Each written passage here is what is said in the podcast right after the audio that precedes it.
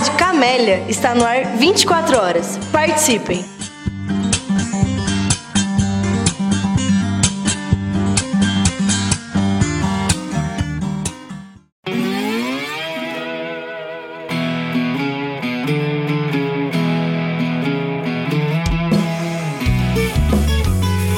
Você está ouvindo Hiperbólico Perguntas em Movimento. Movimento. Movimento. Movimento. Eu acho que a gente vai dando início. Olá, professor. Olá, pessoal. Boa Opa! Ô, oh, salve, Wesley. Tudo bem, Wesley? Vai. bom, bom te ver aí. Que bom que você está participando. Obrigado. Tá podendo participar logo você que gosta. Esse moço aí, ó, pessoal, gosta muito da história de Frankfurt é um sujeito que estuda muito Adorno e, olha, olha. e adora também o Marcuse e tudo mais. Excelente. E, Prazer além de que, presta um baita serviço para para a classe especial da educação aí nível nacional pela rede da, dos institutos federais de educação, né, Wesley? Então, Poxa, assim eu fico constrangido, professor. É capaz, é capaz. Você só, só, só, traz assim contribuições para a gente, engrandece o, o, Muito obrigado. Que, o coletivo com certeza, né? Então acho bem importante sim. E aí a nossa militância por dentro do programa também, porque o, além da diversidade que é aquela linha que a professora Sueli né, atua naquela linha, né, o PPE andou, de fato, nos últimos tempos, assumindo uma posição mais forte aí em relação a essa questão. É, principalmente sujeitos surdos no programa, e o NESEF, do lado do PPGE, foi o núcleo que, que puxou essa, essa, essa militância junto aí ao PPGE. Então é bom, é bem importante de se dizer, porque é razão porque você está no lugar certo, tá? Muito obrigado. fazer estar aqui com o senhor, com a equipe, com o grupo, muito obrigado. E vamos na mesma no mesmo esquema das outras vezes, mas bem importante que agora a gente tem o, o ISSN né, do, do Sísifo, de maneira que todos que publicaram nele podem constar, se quiserem fazer o registro no Lattes, né, podem constar o um número. Isso, de alguma forma, dá mais institucionalidade. Evidentemente, como todos nós já sabemos, nós não temos nenhum. Não é esse o nosso ponto fundamental, nunca foi. Né? mas é, sempre como consequência. Né? Então, o ISSN veio como consequência de um trabalho já de dois anos, né? É, de um Sísifo uh, mensal, que nunca atrasou, sempre saiu no, certinho no mês, e assim ele tende a se, é, ser preservado. Então, o ISSN é uma conquista de todos os autores que participaram até aqui né, do, do jornal. Né? E vai ficar o convite aí para que quem queira, eu acho bem importante porque houve uma pequena mudança na, na, na, na concepção do Sísifo de um tempo para cá, que ele virou mais temático, então a gente sempre tem um Sísifo mais focado num tema, né? Antes era bastante aberto, você tinha várias matérias uh, com temas diferentes, né? Então é importante isso de maneira que quem quiser se candidatar para assumir uma edição, né, é, poderá fazê-lo com bastante tranquilidade, né? Quer dizer, cada um de nós aqui no grupo trabalhamos com um tema específico, né? E temos contatos, né, de, de pessoas que podem contribuir. Então é só propor e vamos uh, uh, organizando. Né? E é bom a gente planejar com uma certa antecedência. Nós já temos o Cisco de Julho engatilhado, já já está encaminhado com o Henrique lá em São Paulo, e o de agosto a gente vai eh, desenhando aí para frente, né? É, agosto, setembro e assim por diante, tá? Então, queria só falar isso, dizer também que a sessão passada, para quem participou, foi um tremendo desafio para nós todos, porque é, o uso aí das tecnologias e assim, o Paulo fez essa provocação, a gente entrou nela, né, é, enfim, para é, tentar ver se a gente conseguia é, desenvolver essa sessão da forma como ela ocorreu, com alguns probleminhas, mas o resultado final é, foi muito válido, né, ao menos a apreciação que a gente teve das avaliações, enfim, do pessoal que é, comentou. Né? Então, só para dizer, é, dizer isso também. É uma sessão diferente, né? e hoje a gente volta às, às sessões relativamente dentro de uma operação que a gente domina um pouco mais.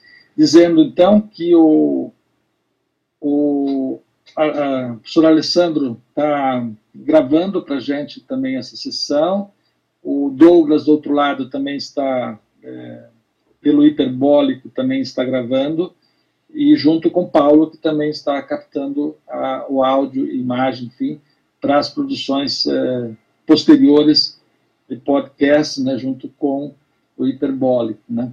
Então, estamos em casa, né, é, bem, é, já num caminho bom. Bom, hoje nós temos, dentro da nossa programação, né, a, a, discussão não é, da educação filosófica a partir de um autor que, para alguns aqui, um bom grupo é bastante já conhecido, que é o Herbert Marcuse, Elisane, né, que vem estudando também esse autor né, é, já há um bom tempo em razão do seu doutorado, em razão do seu tema é, é, que ela vem desenvolvendo no doutorado, e é um autor central aí da temática e do problema que ela encarou é, para a tese, né?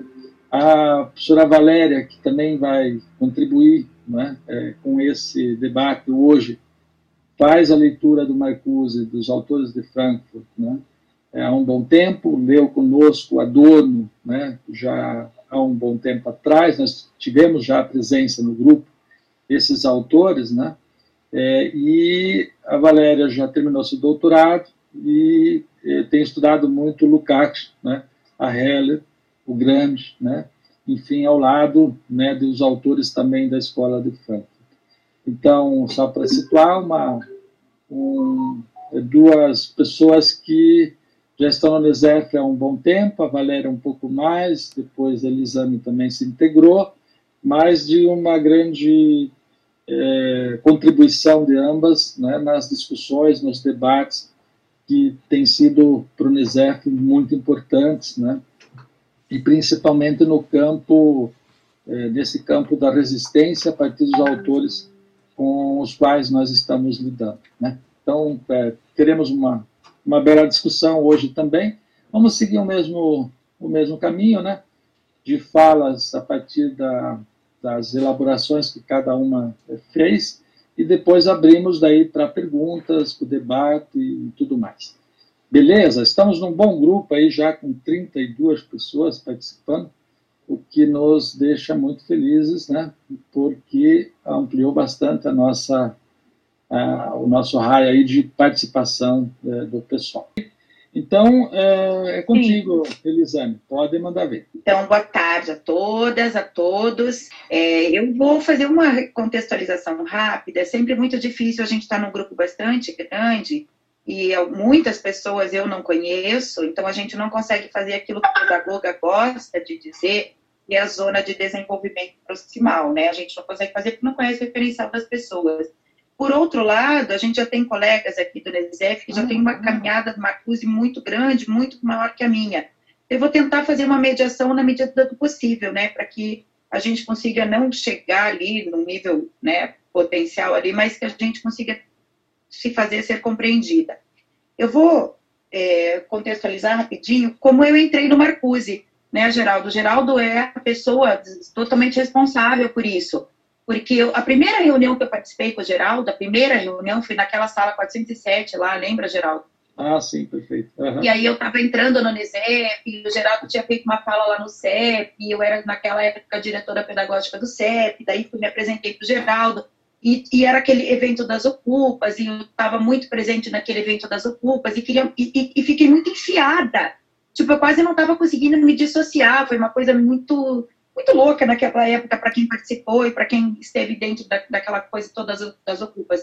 E eu fiquei muito intrigada com o papel do sindicato, com o papel do Estado, com o papel dos movimentos estudantis, com o papel da UNE, da UPES, e o que, que era da autonomia do adolescente, o que, que era movimento espontâneo ou não. E fiquei muito intrigada com aquilo, em que medida que eu estaria direto ou indiretamente também influenciando, ou pior, interferindo, né? Influenciar uma coisa, interferir a outra.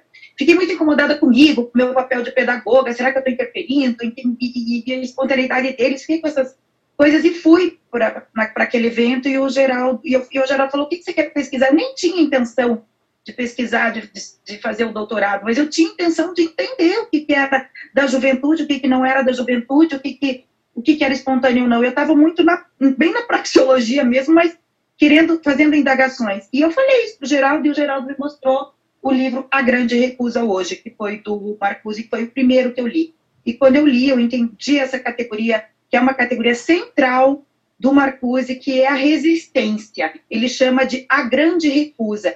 E neste livro, que ele foi organizado pela Isabel Loureiro, ele fala que a, a juventude tem essa possibilidade por causa de elementos que ele vai buscar na psicanálise.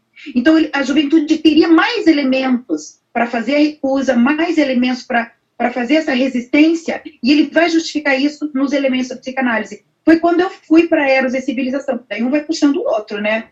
Aí eu fui para Eros e Civilização, que é quando ele vai falar dessa questão do papel, ele vai fazer um diálogo bastante grande com Freud nesse sentido, para poder entender essa questão da surplus libidinal, do, do, dessa catexe, dessa coisa que o adolescente tem muito forte, né? Que é essa coisa do vamos fazer, vamos fazer. Aí a gente já fica, não, não sei por quê, não sei o né? Porque a gente já tem um racional, né?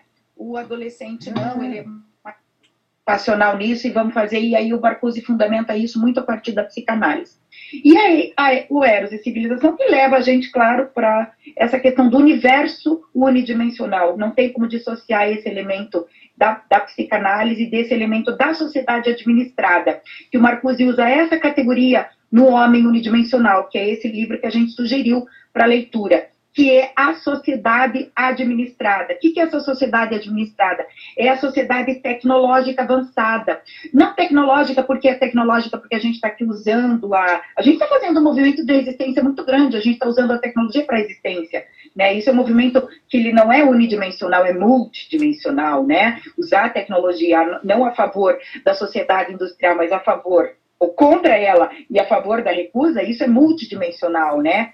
E aí o Marcuse coloca essa questão do que, seria então essa sociedade industrial, que é essa sociedade tecnológica avançada, e como é que ela forma do ponto de vista da cultura. E aí uma das é, principais é. categorias, e esse texto 3, que é o texto que eu que é, é, é o texto que eu mais gosto, é o capítulo que eu sou apaixonada deste texto, né? Que é exatamente, ele já começa com, com conceito bem que ele vai buscar lá do Freud, essas categorias, né? A conquista da consciência infeliz.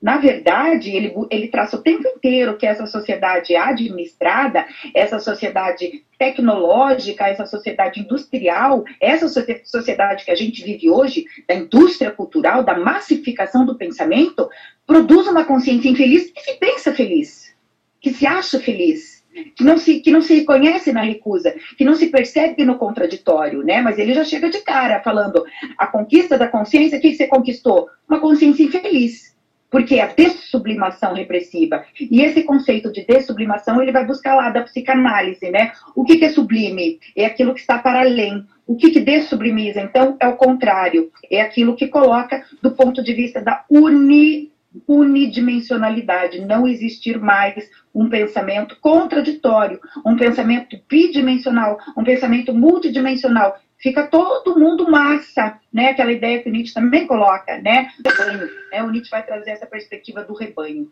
Bom, então o, ele começa com essas categorias do, do Freud para exatamente é, é. trazer a perspectiva da cultura. Nesse capítulo 3 é que ele vai trazer é, essa questão do outro tipo de cultura. Não somente porque algumas coisas são aculturadas nessa sociedade, valores desta sociedade não são nossos valores, necessidades que essa sociedade impõe não são nossas necessidades, os prazeres que a sociedade coloca não são os nossos prazeres. E a gente já não sabe mais o que são os prazeres nossos, o que são os prazeres da massa, o que são os prazeres que exatamente essa é, indústria cultural colocou para a gente como se fossem nossas, como se fossem nossas necessidades. Né? Então, isso é unidimensional. Tá? Então, contextualizando rapidamente, este livro vai trazer essa abordagem e este capítulo vai trazer essa categoria cultura e existência nessa perspectiva que é freudiana também. Contextualizando para quem então está ali e, e, com certeza vai se apaixonar, eu já troquei figurinhas com a Magda, amo, amo, ela está aqui, e também a gente está querendo fazer o percurso aí juntas com o Marcuse, é, mas nem todo mundo, né? Então o Marcuse, ele pertence àquilo que se chama Escola de Frankfurt, né? A gente estava até debatendo esses dias, né, do que são os, os alemães judeus, quando eles se frustraram todo esse período, né? Antes, no período antes da guerra, tinha todo um debate de que a sociedade vai adquirir consciência de classe e que os trabalhadores vão se perceber como classe proletária e que vão fazer a revolução armada e que vão fazer a revolução comunista, que vão fazer a revolução socialista. E eles passaram, esses autores da escola de Frankfurt, que são alemães judeus, né, passaram por todo o período do nazismo e não viram nada disso acontecer. O que, que eles viram acontecer? Eles viram acontecer que, que a sociedade parece que foi tomada por um idólatra, é, né, a gente não precisa nem fazer comparação, porque a gente vive isso na nossa realidade, e de repente está assumindo os valores desse idólatra, né? E aí, onde é que está o contraditório, né? Nesse, nesse período todo, estes autores, são a Escola de Frankfurt, né, Adorno, o Horkheimer, o Marcuse, o Benjamin, eles foram se exilando, e aí foi que foi fundada, já anteriormente, é, o, a Escola de Frankfurt, que era chamada de Instituto para Investigação Social,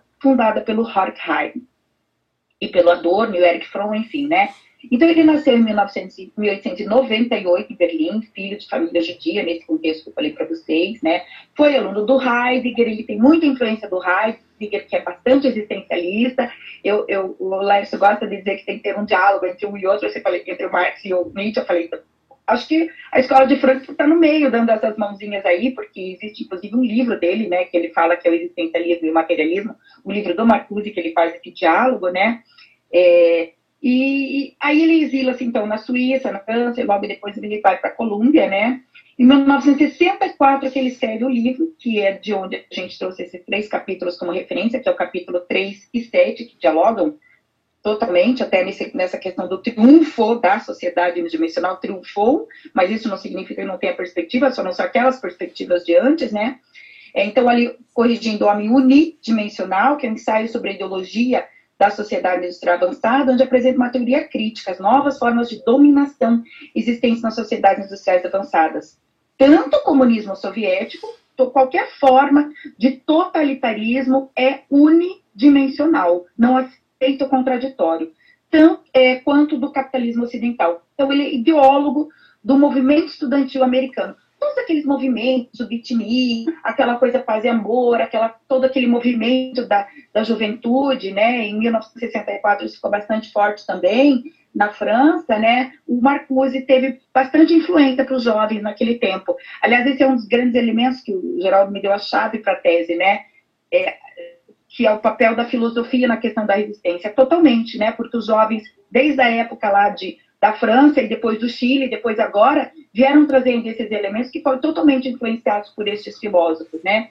Marcuse, então, tem influência de Hegel, de Marx, do Heidegger, do Reich, que é da psicanálise, só que mais né, crítica ainda, do, do Freud propriamente, do Adorno e do Walter Benjamin. Bom, aí eu vou trazer a citação do prólogo de um dos livros que eu gosto muito, muito mesmo. O livro é O Materialismo Histórico e Existência de 68, e quem faz esse prólogo é o Chacon. E ele coloca assim: Marcuse não é um mero agitador de estudantes desvairados, mas sim o apóstolo do rejuvenescimento das sociedades industriais matrizes do mundo, não só através de suas inquietas mocidades internas, como também de fora para dentro, mediante alianças dos oprimidos do terceiro mundo, com os ainda marginais na prosperidade, que não se entendeu a todos os membros das próprias sociedades industriais numa aliança alcançando os grupos universitários. Bom, ele está dizendo, e se a Valéria me permitir, e o Geraldo também, depois da fala da Valéria,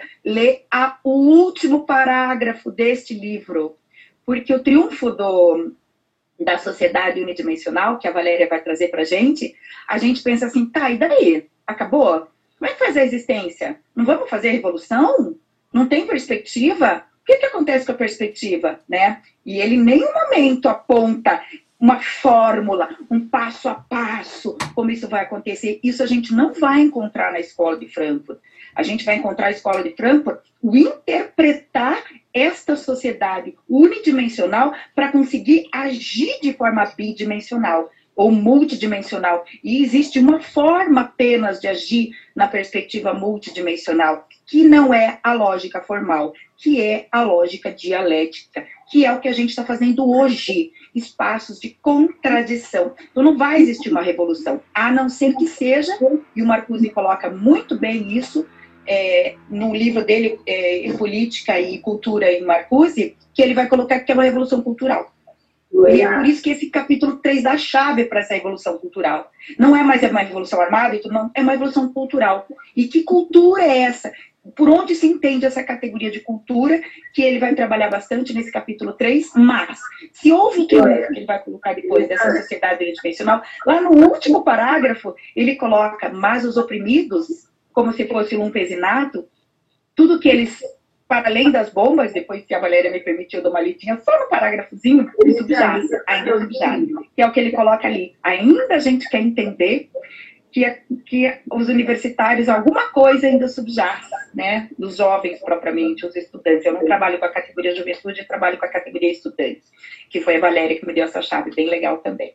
Então, começando ali, né, um ensaio sobre a ideologia da sociedade avançada.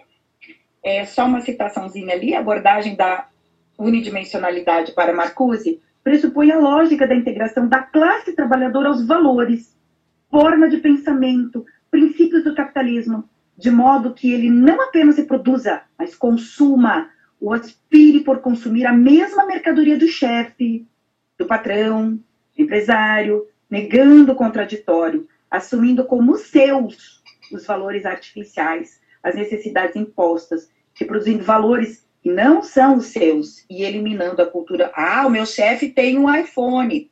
Ah, eu também tenho um iPhone. Ah, o meu chefe tem uma amante. O Barcusi chega a falar isso nesse capítulo. Ah, eu também tenho uma amante. Então, não se dissocia mais essa questão né, do que, que é uma oposição de classe o trabalhador está integrado, ele se encontra integrado nessa sociedade. E os valores que são valores burgueses, vamos colocar nesse termo, os valores dominantes, passam a ser consumidos como se fossem os seus próprios valores, os valores da classe trabalhadora. E é ali que ele entende que é, não existe mais esse espaço, essa possibilidade do contraditório. Para conseguir é, ficar mais é, pedagógico, didático, não vou sair da, da onde eu parto também, né? eu tentei explicar um pouquinho essas categorias em Freud, tá? Então, é, essa partezinha aqui desse último, desse outro é, slide, eu estou trazendo de Freud mesmo, para conseguir, acho que ficar mais claro, até para quem está ali e com certeza vai querer ler mais desses autores da Escola de Frankfurt, né? Então, eu trouxe ali o que, que são essas categorias sublimação e dessublimação que ele vai buscar lá de Freud, né? Tem toda uma crítica também. Depois que a gente começa um texto puxa o outro, tem crítica a esse revisionismo freudiano em Marcuse, porque o Marcuse pegou só a questão do trabalho, ele não, ele não abarcou a questão da psicanálise clínica, não abarcou, não quis, não, não é o mote dele, tem uma crítica por isso. Então ele só pega a questão da da, da libido, da catexe pelo trabalho, pelo corpo, né? Porque o corpo passa a ser apenas objeto do trabalho. Tem toda uma crítica que depois que a gente vai uma coisa puxando a outra, a gente vai se interessando também. Mas eu achei muito é, fundamental esse diálogo com a psicanálise, né? Então, ali, ele vai colocar o, o que seria assim, a releitura do Marcuse e do Freud. Isso não está em Freud, a leitura do, releitura do Marcuse em Freud. A sublimação seria os processos psíquicos, pelo qual as pulsões a catex libidinal, libido, esse prazer, esse instinto. Então, ele fala que isso é, isso é, é, é a questão do, da, do prazer propriamente dito, né? Ele coloca que tem o princípio do prazer, ele vai falar isso em Eros e Civilização, existe o princípio do prazer e o princípio da realidade. Negar o princípio da realidade é fundamental, porque o princípio da realidade, ele não é uma realidade do contraditório, já é uma realidade integrada, já é uma realidade desta sociedade administrada, como se a gente tivesse já adquirindo os valores dessa sociedade administrada. E o princípio do prazer, não. O princípio do prazer é essa negação, esse instinto, essa coisa inata de negação, né? É, então, a sublimação seria o quê? E, vamos colocar ali a libido, né? O Freud traz a questão da libido. Por onde que eu vou sublimar essa libido? Por onde eu vou sublimar esse contraditório. Sublimar é elevar, eu vou, e aí que o Marcuse vai trazer a arte, né? A arte como uma grande recusa, a arte como elemento de sublimação.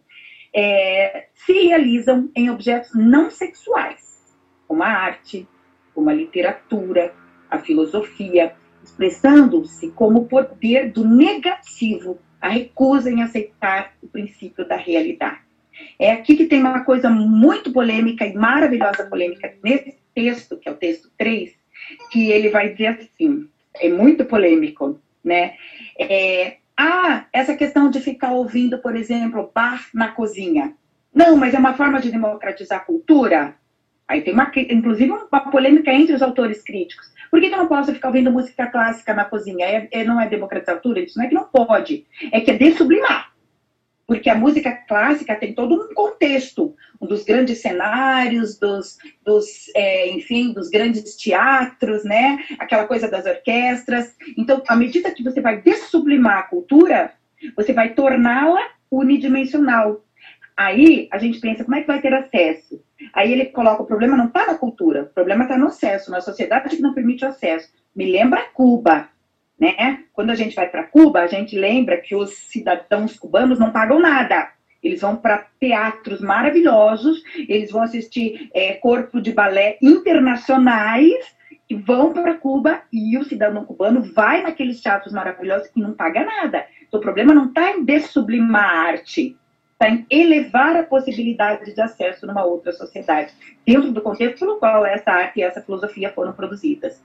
Por contrário, teria a dessublimação, que é, que é exatamente o oposto disso, né? Que elimina toda a consciência do conflito, enfraquece essa libido, essas pulsões, a revolta, a rebelião negativa, obscurecido pela mais repressão. Ele, o Marcuse faz essa categoria também partindo ali do, do Freud, né? Essa mais repressão, que implica no trabalho abstrato, né? Então, na verdade, são categorias de Freud, inclusive com a do Marx, né?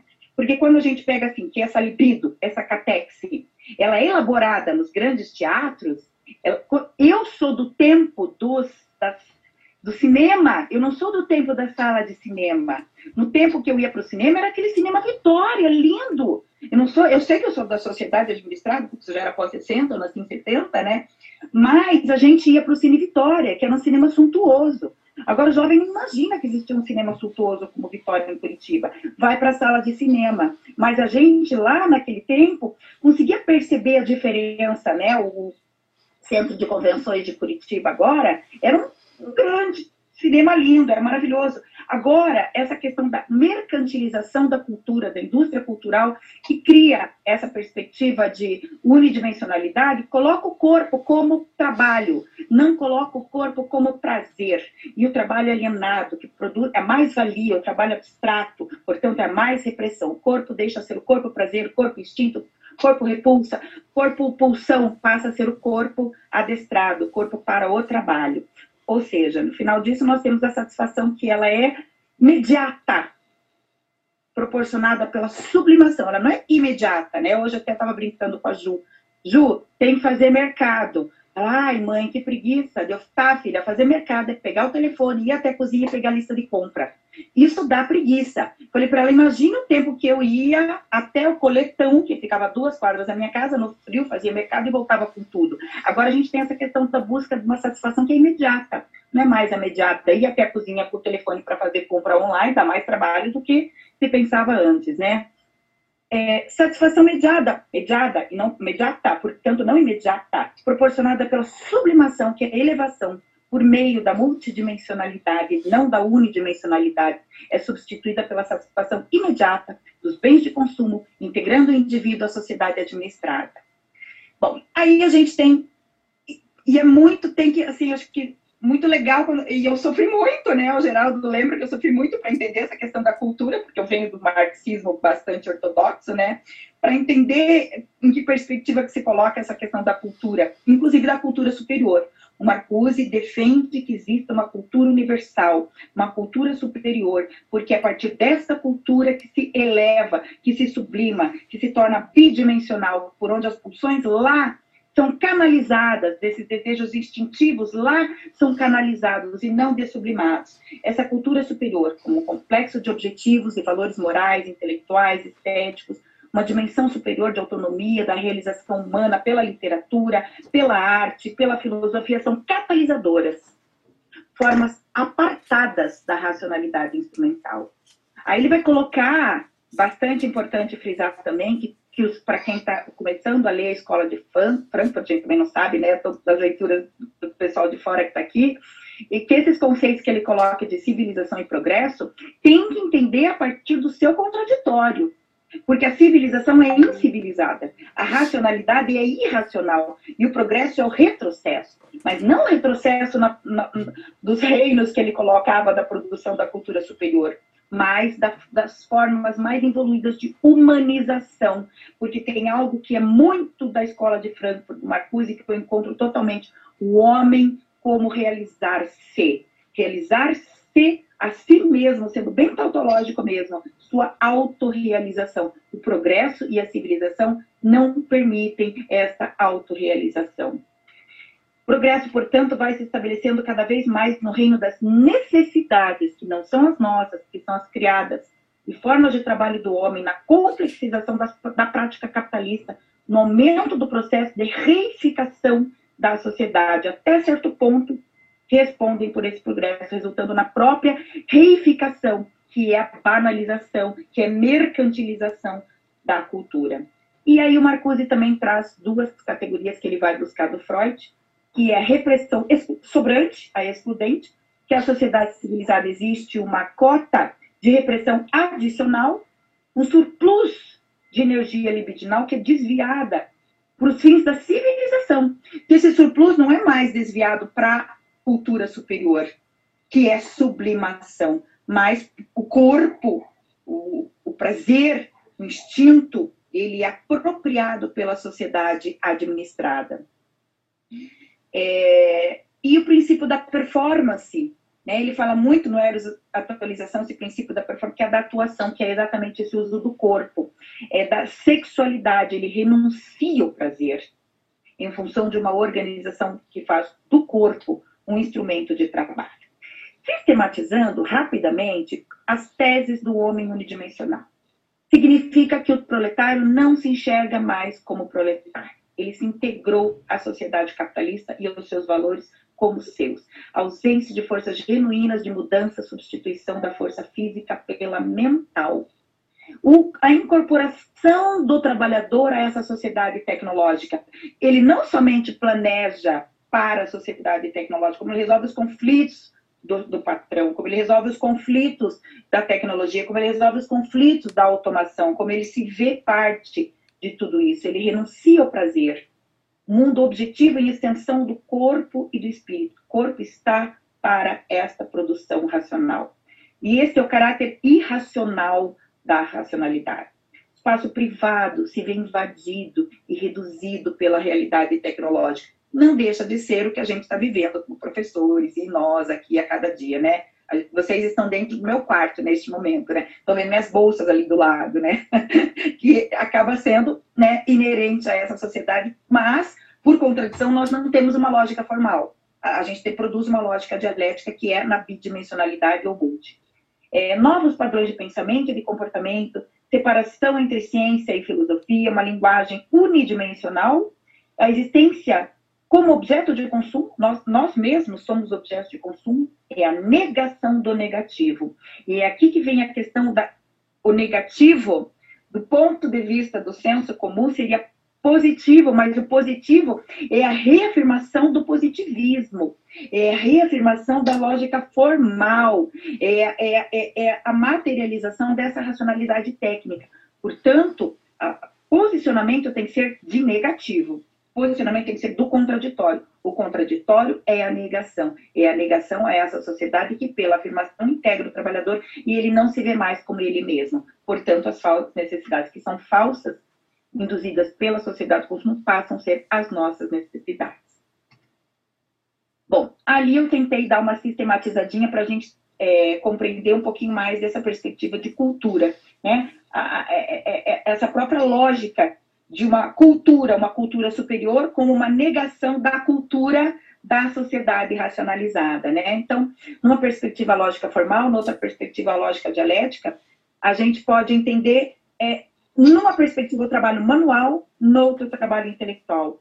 Na civilização, que não é civilizada, que é incivilizada, eu trabalho alienado, uma cultura superior, o intelectual, é o trabalho livre, é o não trabalho, o não trabalho abstrato, o não trabalho alienado, o não trabalho mais do que a gente precisa trabalhar para suprir as nossas necessidades que são vitais. Tem necessidades que são vitais, que não são necessidades do consumo da sociedade. Inclusive a sexualidade, que é uma necessidade vital, que ela é apropriada por essa sociedade do rei, do pensamento administrado para o pensamento livre, autônomo, né? Diria o Nietzsche, nunca é alto demais o preço a pagar para pertencer-se, pelo privilégio de pertencer-se a si mesma. É nessa perspectiva do reino da necessidade ao da liberdade, da lógica formal à dialética. E daí, de um lado, a gente tem, claro, a perspectiva do positivismo e as ideias das ciências naturais, e do outro lado, as ciências humanas fazendo a lógica dialética. Portanto, acesso à cultura essa frase é muito legal. O acesso à cultura pela cultura não significa necessariamente emancipação. Acesso à cultura, qual cultura? Desta sociedade administrada, ela se aculturou. Quais são os valores dela? São os nossos? Se não são, onde a gente vai buscar o contraponto, a bidimensionalidade? E aí, qual é o papel da cultura superior?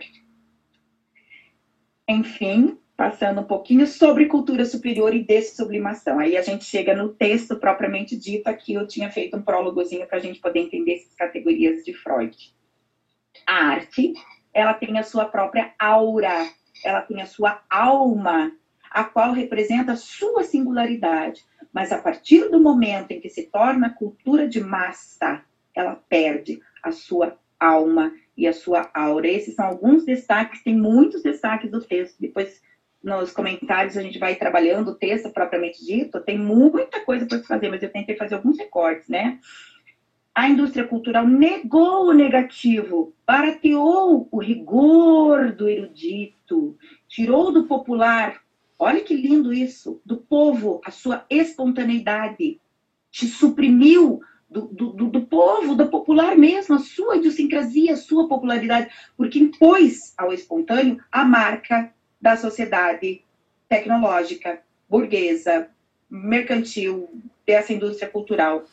Impôs a logo, impôs a moda, impôs o hit, impôs o consumo. Ela retirou da cultura erudita o seu rigor e da cultura popular tirou sua espontaneidade, direcionando os valores culturais para o consumo imediato. E essa perspectiva da unidimensionalidade não é elevação, portanto, não é sublimação, é dessublimação. Reduzir o acesso à cultura como um privilégio de uma pequena minoria, uma, ratificando o abismo entre a civilização material e cultural intelectual, entre necessidade e liberdade. Esses são os princípios dessa sociedade. E mercantilizar, que é dessublimar, a cultura superior ao reino da necessidade, aos princípios e valores da sociedade administrada, industrial, tecnológica, isso é a dessublimação. E a civilização toma, organiza, compra e vende cultura. Ideias substancialmente não técnicas, que são operativas, se traduzem em termos racionalistas, behavioristas, comportamentais, pragmáticos e utilitários. Significa a integração dos valores culturais na sociedade estabelecida que invalida a alienação na cultura. Tem uma coisa muito legal quando né, a gente vai trabalhar o texto, que ele defende como se fosse uma alienação na cultura. É, mas não é que defende, ele, ele explica que a, a, essa alienação, tá, então eu vou para aquele teatro suntuoso e eu percebo que aquilo lá é muito diferente, né, aquele teatro Colón de Buenos Aires, aquela coisa suntuosa, maravilhosa que a gente vai, a gente fica, e a gente volta para nossa realidade, a gente enxerga o contraditório. Né? Então é necessário que se vá até lá. Ai, mas que coisa alienada ficar aqui longe da realidade. Tá, mas que realidade que é? Quais são os valores da nossa realidade?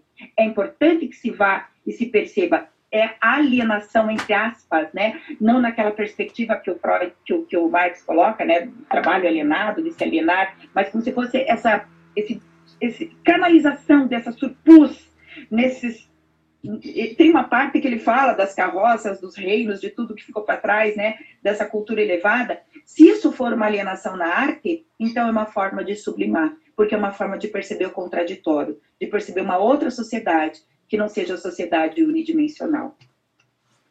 Portanto, é uma civilização convertida em cultura e uma cultura convertida em civilização. O que é cultura? O que é cultura superior? O que é uma cultura elaborada e o que é uma cultura que a gente, a cultura dos valores que não são os nossos.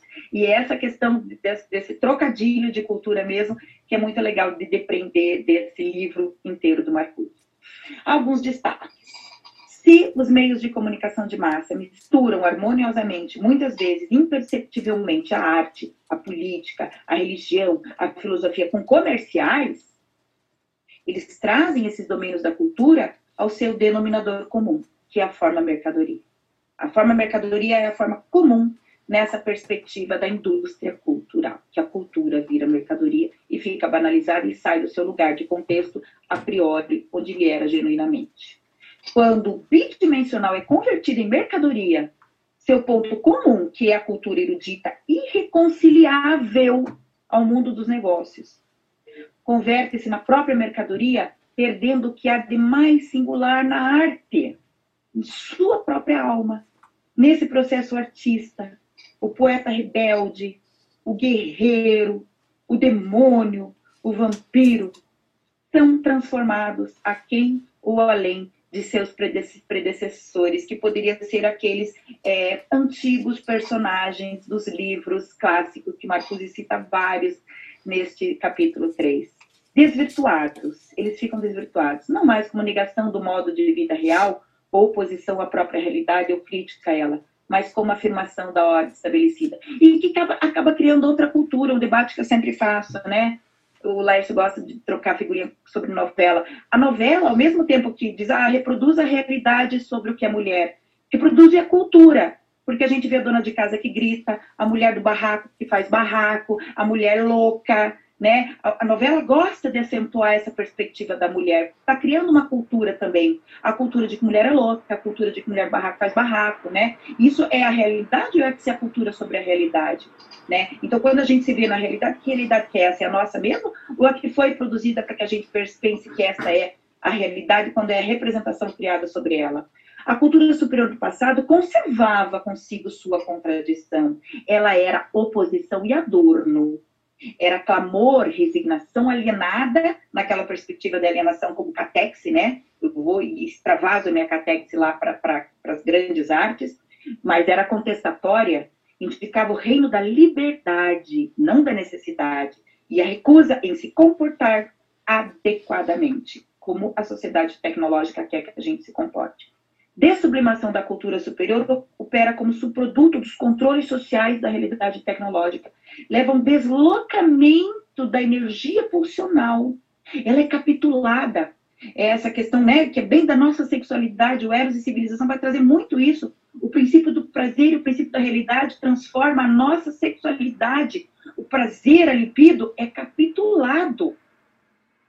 Desloca o sentido do romântico, do rústico, do artesanal, do genuíno, do orgânico, do íntegro, integrado a si mesmo da totalidade do ser. Um deslocamento da catexe libidinal, que são as pulsões, que é a libido, o que move a energia vital, Eros. Eros é Deus da vida. Eros, Thanatos. Eros, Deus da vida. Thanatos, Deus da morte.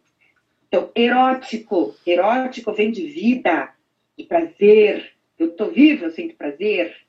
Fazer tese e, escrever dissertação para muita gente é muito libido. E é mesmo. E é isso que a gente não está sendo capitulado, que nossa libido vem dessa pulsão do prazer. É, que são humanas no sentido da dessublimação, se dessublima o erótico, deserotização da libido e da própria satisfação instintiva, tornam-se capituladas, massificadas, reificadas, ou seja, mercantilizadas, normativizadas e padronizadas. É a desfiguração do humano no sentido da manada. Bom, aí que vem uma questão, né, que depois a Valéria vai colocar, tem o triunfo da sociedade é, unidimensional, no final ele dá uma, uma recapitulada, mas qual seria se a gente fosse pensar numa outra sensibilidade? Não vou falar de uma outra, uma outra sociedade, numa perspectiva de transformação social, como a gente queria, mas talvez de uma transformação cultural. Se não de uma transformação, uma busca alternativa de não consumir os valores desta sociedade, de burlar mesmo. É uma nova sensibilidade, uma nova racionalidade por uma transvaloração transvaloração, outros valores. Pela filosofia, pela dialética, pela arte, pela literatura, por uma revolução que Marcuse vai chamar de revolução cultural. É o individualismo versus a individualidade criadora. Portanto, a escola de Frankfurt retoma a ideia de indivíduo, não de sujeito, como o, o, o materialismo. Eu também sou muito sujeito, mas ele vai trazer que existe uma idiosincrasia Existe um eu libertador, é o indivíduo, mas não é o individualismo, o indivíduo que se realiza nele mesmo. O indivíduo econômico versus o artista. O artista é a grande recusa. Para o Marcuse, para a escola de Frankfurt, a arte é contestatória, ela é a grande recusa. Da socialização na perspectiva do ato criador, modo de existência possível para todos os membros da grande sociedade, né? Quando ele vai trabalhar política e cultura em Marcuse, eu li em espanhol e eu achei tão lindo isso em espanhol, a grande sociedade versus a sociedade opulenta no espanhol. A criatividade como modo de existência, o reino da liberdade, realizar-se a si mesmo no trabalho mínimo, no trabalho útil e concreto, Trabalho alienado é diferente de trabalho útil e concreto. Trabalho útil significa produzir para nossa satisfação, para as nossas necessidades vitais e não vender a força de trabalho e vender o corpo. Ai, cheguei em casa, tem uma companhia maravilhosa em casa, tô cansada. Por quê? Porque o chefe já usou o seu corpo. Você mesma não pode usufruir do seu corpo. O seu corpo não se pertence a si. O esgotamento do seu trabalho já foi ele capitulado. Isso significaria mudar dos valores, transvaloração dos valores fundamentais. Então, então o livro é esse, né? Para quem recebeu ali o, o texto, o livro é esse. O Eros é esse aqui, que o meu já está bem acapadinho, porque eu também já tinha comprado usado claro. E o primeiro que eu comecei, eu recusa, foi esse o caminho que eu fiz, e daí fui para outros, e daí vai puxando outro. E agora o Márcio me fez uma provocação que eu tenho para Hegel, não é difícil Hegel para mim, ainda me sinto burro em Hegel. Mas eu vou. Mas eu queria fechar, porque assim, a escola de Frankfurt coloca para gente o negativo. E esse negativo é o positivo, mas ele não aponta perspectivas. Mas esse último é o último, a última página desse livro aqui, que é a última das últimas das últimas, minha toda pintada, que ele nos dá um alento, acho que para o mundo de hoje, bem para hoje mesmo. Então vamos lá. Entretanto, debaixo da base popular conservadora está o substrato dos proscritos e marginalizados, os explorados e perseguidos de outras raças, outras cores, o empregado e o não empregável. Existe, eles existem fora do processo democrático. Sua vida é a mais imediata e a mais real possibilidade pelo fim das condições e instituições, instituições intoleráveis. Assim, sua oposição é revolucionária, ainda que a sua consciência não seja. Sua oposição atinge o sistema de fora para dentro. Portanto, não é bloqueada pelo sistema, é uma força elementar que viola as regras do jogo e, ao fazer isso, revela-o como um jogo viciado. Quando ficam juntos e vão para as ruas, sem armas, sem proteção, de modo a pedir pelos mais primitivos direitos civis, eles sabem que têm que enfrentar cães, pedras, bombas, cadeia, campos de concentração e mesmo a morte. Sua força está lá, por trás de cada manifestação política, pelas vítimas da lei e da ordem. O fato deles começarem a se recusar a jogar o jogo pode ser o fato que marca o início do fim de um período. Nada indica que será um bom fim. As capacidades econômicas e técnicas das sociedades estabelecidas são suficientemente vastas para conceder ajustes e concessões aos párias. E suas forças armadas são suficientemente treinadas e equipadas para cuidar de situações de emergência. Entretanto, o espectro está lá, de novo, dentro e fora das fronteiras das sociedades avançadas. Tá ótimo, Elisâmia, fez uma ótima síntese. Aí a gente já passa para a Valéria. É, no início, o, o Geraldo falou, é, enfim, eu, eu teria uma leitura mais substantiva é, da escola de Frankfurt, do Adorno, é, sobretudo a obra dialética negativa, isso é verdade. Mas uma coisa, na verdade, a minha leitura é pouco substantiva. Né? Eu consegui, enfim, é, caracterizar principalmente aquilo que a Elisane pede, que também eu acredito ser o interesse do geral, né? É, como que é a, a, a filosofia unidimensional. Em que ponto tentei também aproximar a, essa leitura desse capítulo que eu já havia feito alguns anos atrás e retomei agora, é, das críticas que a nossa categoria, a nossa chave de explicação chamada educação filosófica tem procurado tanto valorizar e, de certa forma, é, legitimar como um campo é, de, de, de, estudos com é, uma linguagem própria e, sobretudo, uma propositividade que a gente tem dado ultimamente para essa, essa ideia de educação filosófica, que está bastante, como vou dizer, difícil da gente se fazer entender, mas estamos nesse processo de, de alguma maneira desde 2010. Mas, enfim, eu apresento para vocês agora a minha leitura tá, do, do capítulo 7. É, retomando um pouquinho antes, quando a Elisane apresentou aquele quadro, ela destacou dois pontos, e eles são nesses pontos em que a, esse capítulo vai centralizar.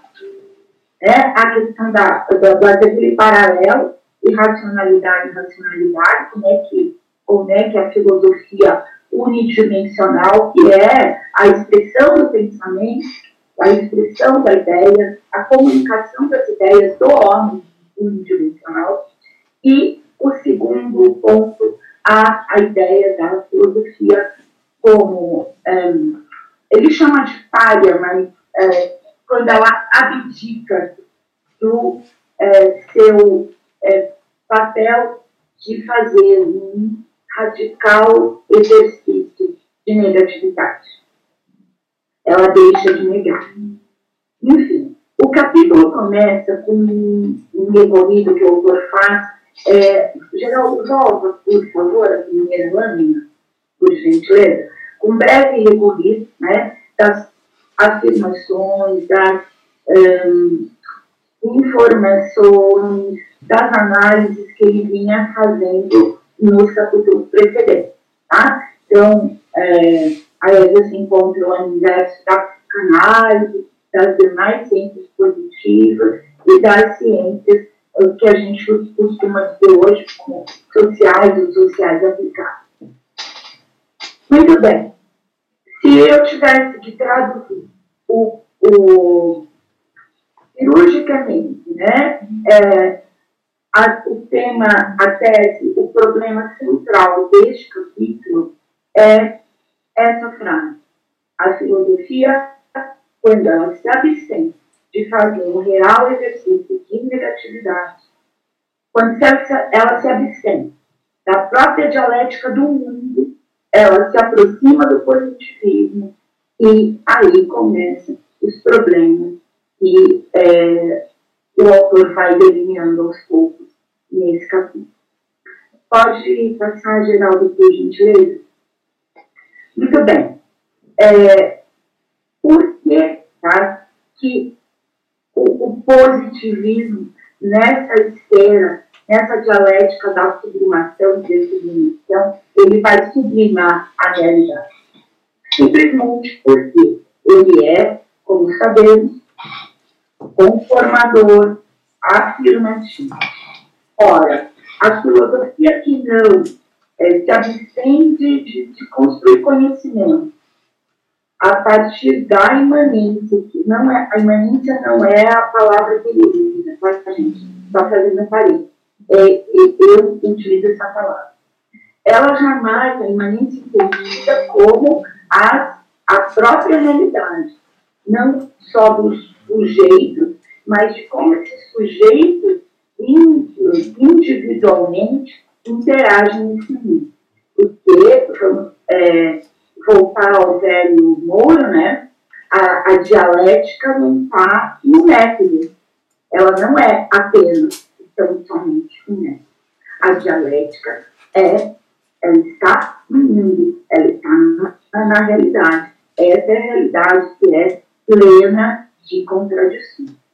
Quando a filosofia, para se afirmar como ciência, ela se aproxima do positivismo, se torna cada vez mais analítica, cada vez mais uma filosofia da linguagem, cada vez mais uma filosofia é, de hermenêuticas, de interpretações, de diálogos de si para si mesma, ela realmente faz um exercício afirmativo, mas se torna uma mera formalidade. E ele chega a dizer que é uma, uma filosofia prescricional, afirmadora, institucionalizada.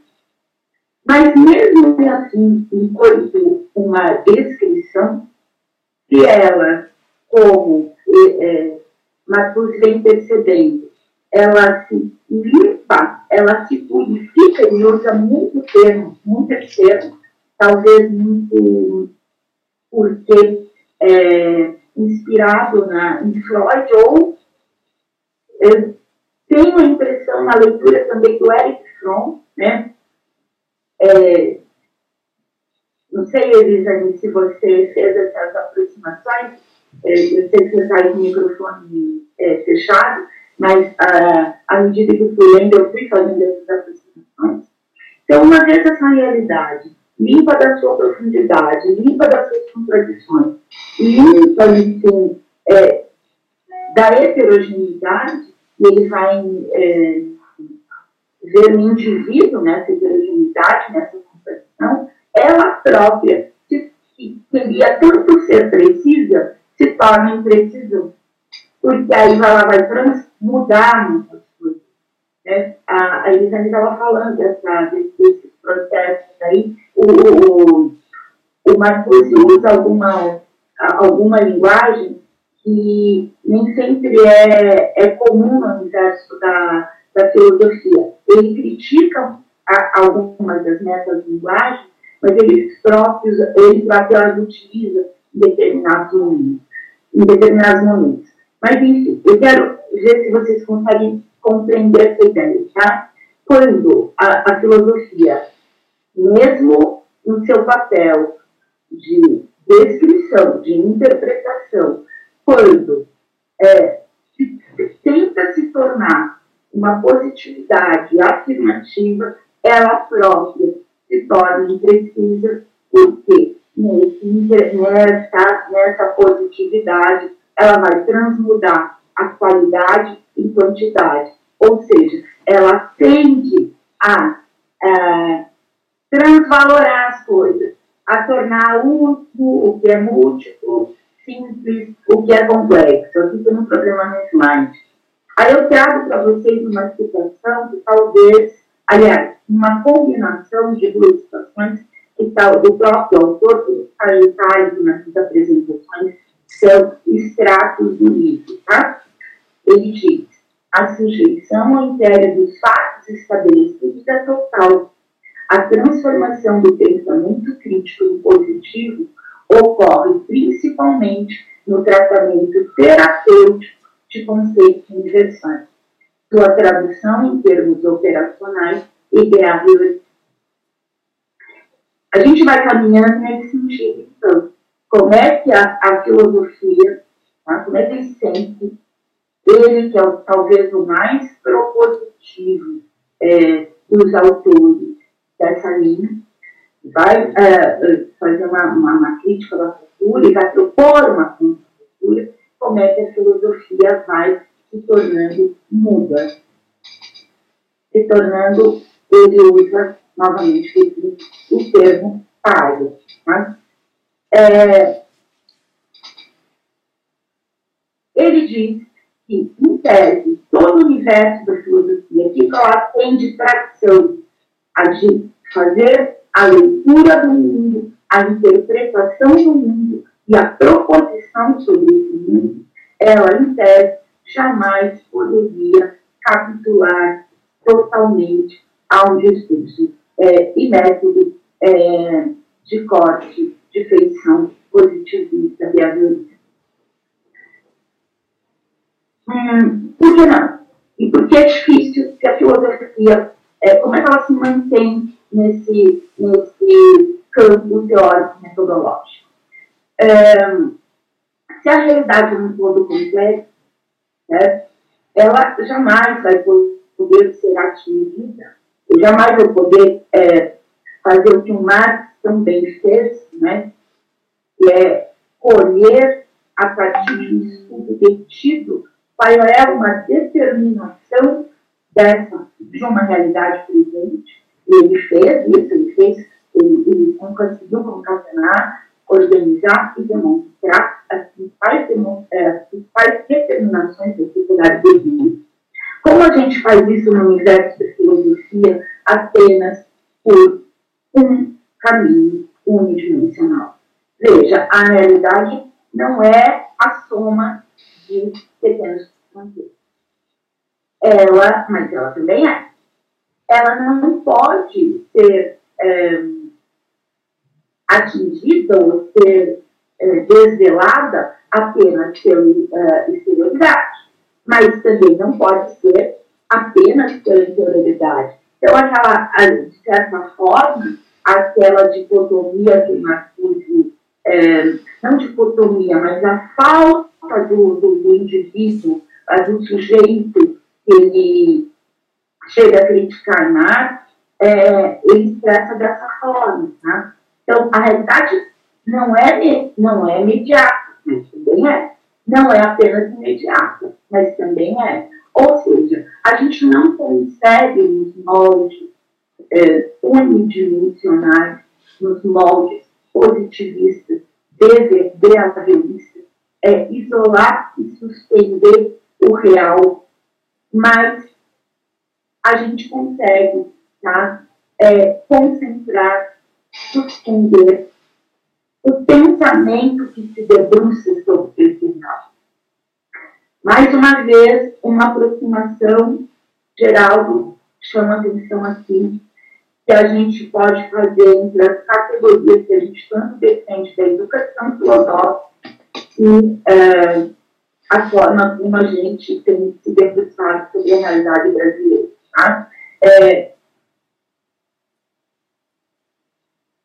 quando nós falamos né, na, na soma e nas, nas, nas inter-relações desses, desses conceitos todos, a gente claramente diz que o método da educação filosófica não é um caminho para se chegar no fim.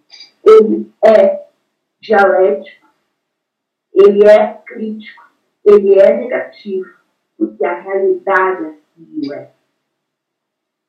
Então, é captar essa harmonia. Ora, positivismo não consegue fazer isso, mas a filosofia área, ela tenta. Ela tenta se positivar. Desde o final do século XIX, início do século XX, ela vai é, se traduzir em, em, em, diversos negacionismos da negação, em diversas hermenêuticas, em diversas lógicas Mas, né, a, racionalidade, a, a racionalidade filosófica, como ele diz, olha só a situação, que abstrai da compreensão imediata para a fim de atingir a verdadeira concreção. Essa é também o sentido que o Lukács dá à, à sua teoria do conhecimento, Deixa eu licença tomar uma minha. Ok. E é também, Elisane, talvez uma. A gente teve um transmimento de percepção aqui, porque você destacou também exatamente esse ponto na sua fala. Muito bem. É, seguindo na leitura do capítulo, destacando alguns, alguns poucos pontos que você, ele diz, tá? É, que, em certo sentido, a, criticando a metalinguagem, ele em certo sentido, a filosofia também é metalinguagem. Porque muitos dos conceitos filosóficos são impensáveis na lógica positivista. Vocês imaginem uma, uma, um positivista ou qualquer positivismo, procedimentalismo, né, esteira aí dessa, desse, muitas filosofias da desconstrução que permeiam a, as nossas discussões sobre o termo de filosofia, como que eles analisam quando uh, termos como totalidade, transcendência, historicidade. Ora, todos esses termos, todos esses conceitos, todos esses significados são um, totalmente é, estranhos a essa lógica. Você não consegue captá-los, senão numa visão dialética da, da, da própria imanência, da própria história, de si próprio como pesquisador, como filósofo mesmo. Aí vem e diz, o positivismo, positivismo na, não só na filosofia, mas na ciência em geral, ele não só falha na explicação do dado, que a gente já viu, ele acaba sendo contraditório, ele acaba torturando a realidade para caber é, na positividade, na quantificação, mas é, ele diz, isso tem implicações, e essas implicações não são apenas uma questão de hermenêutica, tá? elas são uma questão que acaba se entranhando na nossa cultura, no nosso modo de viver a vida e de observar a sociedade. Então, que empírico é esse? Que empírico que a gente está falando? Né? É o da experiência imediato, né? é do imediato, é da experiência do sujeito, desses indivíduos. Não é isso tudo. Olha só a situação como ela, ela é forte. Tá? Ele diz, esse conceito da experiência mais ampla, esse mundo empírico real, é ainda hoje em dia o das câmaras de gás, dos campos de concentração de Hiroshima e Nagasaki, dos Cadillacs americanos e Mercedes alemães, do Pentágono do Kremlin, das cidades nucleares, das comunas chinesas de Cuba, das lavagens da mente dos massacres. Mas o mundo empírico é também aquele que essas coisas são tidas como fatos consumados, ou esquecidas, ou reprimidas, ou desconhecidas. A gente vive pessoas um contexto parecido hoje. Tá? É, a normalização que nós estamos vendo de absurdos, a normalização de coisas e pessoas com comportamentos abjetos, é, na verdade, é, essa tolerância, né, que é típica de uma razão é, afirmativa, analítica, hermenêutica, ela não vai, ah, não se sensibiliza ou não tem elementos para é, denunciar, e não só denunciar.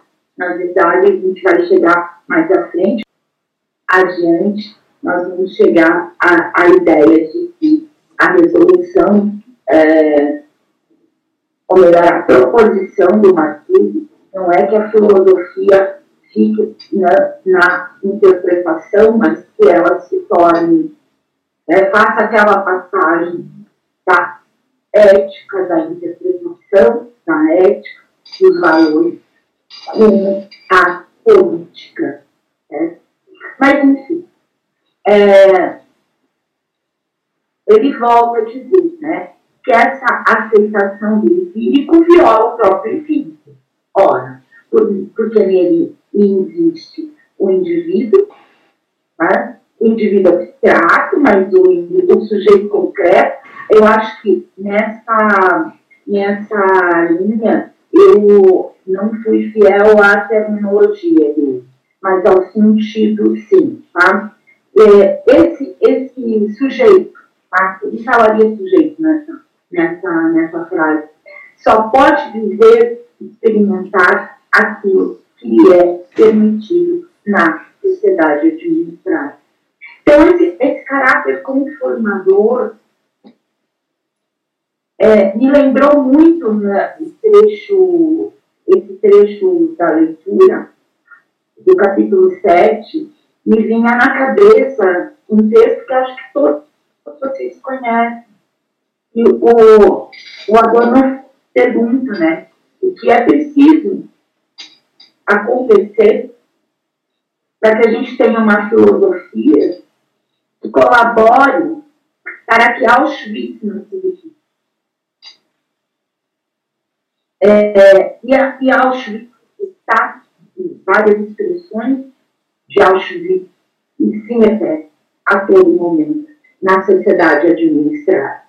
E essa filosofia falha, essa filosofia muda, lógico, formal, behaviorista, institucionalizada, pouco contribui para esse processo né, de, de objetificação do indivíduo, do sujeito ocorra. É, as conclusões que ele, que ele traz nessa parte, veja, eu estou trabalhando só realmente essa. Opa, oi. Oi. Eu acho. Oi. Oi, oi, oi, sim, pode retomar, sim. Ah, eu estou trabalhando só realmente essa parte do, do capítulo, a gente pode ir para outras partes do texto depois no debate, tá? É, quando ele conclui, ele é, faz, né, é, uma, a gente pode dizer que depois que cresça e analisa as ideias ele constitui uma categoria ou uma, uma, uma, uma tese, tá? E essa tese, ela ratifica as posições de outros autores também, tá? É, veja, é, Adorno e, Hockenheimer na dialética negativa, por exemplo, eu vi um pouquinho de Agnes Heller aqui, a gente consegue fazer aproximações com Gramsci também. Enfim, é, olha que situação que talvez fique é, mais claro a defesa de, de, de Marquinhos. Aqui está a gramática e o vocabulário se tornam atos morais e políticos. O significado de um termo ou de uma forma exige o seu desenvolvimento no universo multidimensional. Em qualquer significado expressado, participa de vários sistemas interrelacionados e sobre, que se sobrepõem e, são antagônicos. Ora, a gente está falando de um real, de uma realidade, de um indivíduo, de um sujeito, de modo que o filósofo teria que expressar a partir de um todo treino complexo de contradições.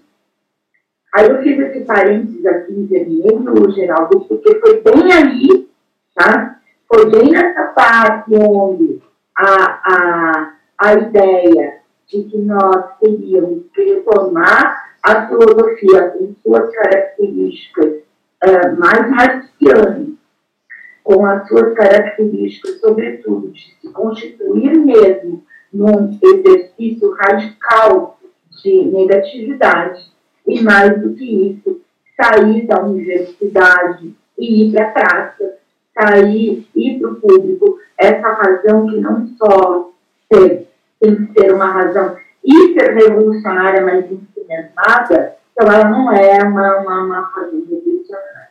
Né? Mas, enfim. É... Não, acho bem importante, Valéria, essa tua observação, até para o pessoal saber que é, em, no meio desse do caminho aí do NESEF, a gente passou a discutir até qual seria o direcionamento teórico metodológico, né? que antes a gente tinha uma presença forte da, do debate do ensino da filosofia a partir de um campo mais epistemológico, enfim, né? E aí uh, se passou a entender, claro, a presença da, do debate a partir da discussão do método em Marx sempre esteve, de certa forma, aí presente, né?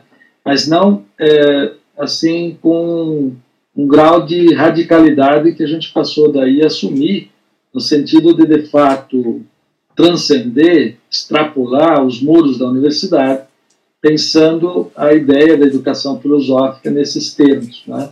Então, bem importante que você tenha chamado atenção para isso, Valério, até porque alguns do, algumas pessoas que estão nos acompanhando, há menos tempo, talvez não tenham, eh, digamos, essa aí compreensão. Né? Então, razão por que nós levamos a cabo leituras uh, de Marx, de, dos marxianos, que de certa forma alguns são mais marxianos, e dos marxistas, que uh, uh, os autores, inclusive de Frankfurt, né, fazem essa releitura não é, eh, de Marx. Então, foi bem observado, sim, queria só deixar já meu depoimento, depois a gente pode retomar na, na discussão. Sim.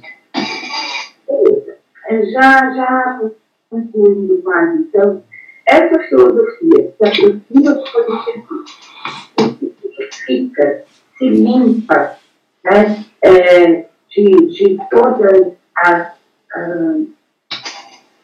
as ilusões, as mistificações, entre aspas, do universo metafísico, como a gente viu, né, a gente fala em, em totalidade, falamos muito nessas categorias no, no em, em, totalidade, em radicalidade, pô, estou fazendo, metafísica? Não, a gente está é, falando numa perspectiva dialética.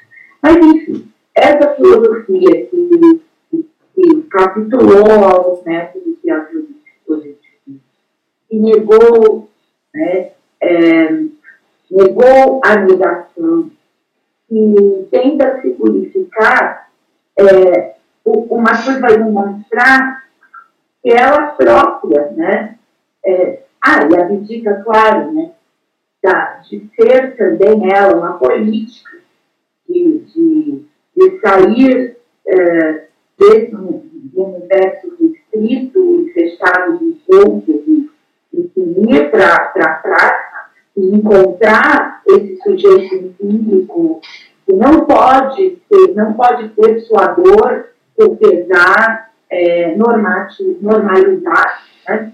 Então, esse movimento todo né, é, torna ela própria tá? uma espécie de ilusão.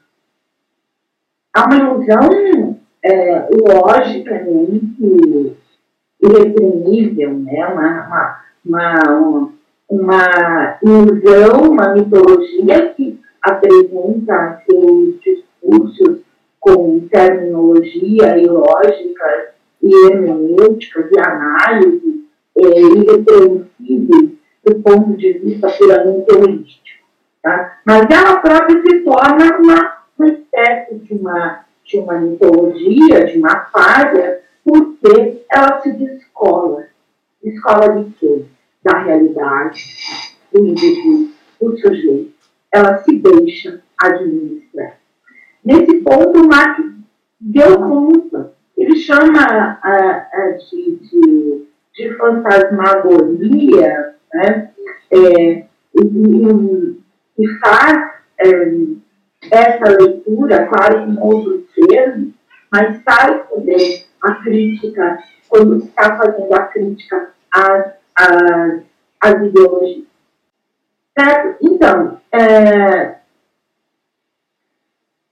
eu vou, vou mais para o final, porque eu acho que está bem claro, né? É, é, nós, aqui no UNICEF, não sei se todos têm clareza disso, mas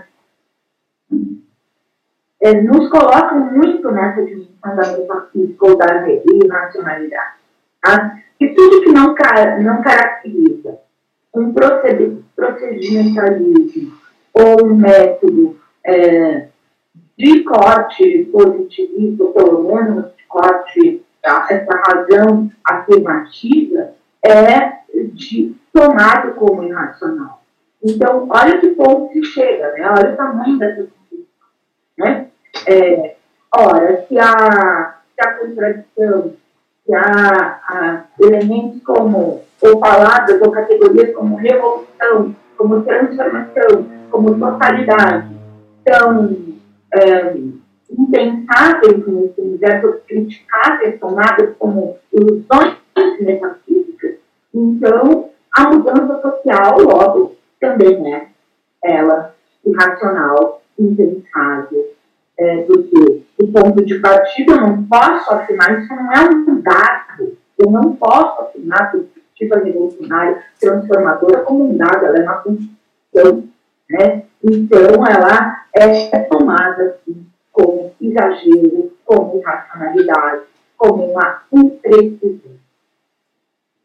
Então, a gente não consegue fazer, é, dentro desse universo, uma, uma proposição mais é, radical, porque nós não conseguimos fazer uma negação mais radical. Para isso, a gente tem que usar as categorias é, em conjunto, é, é como, por exemplo, totalidade, que não é tudo, a gente está muito bem nisso, é, temos que tentar é, é, retirar, é, ou, ou, melhor, explicar, demonstrar quais são as determinações que tornam o todo complexo, problemático da sociedade administrada ou da sociedade atual um problema. A gente tem que criticar o incriticável, que é o próprio sistema educacional.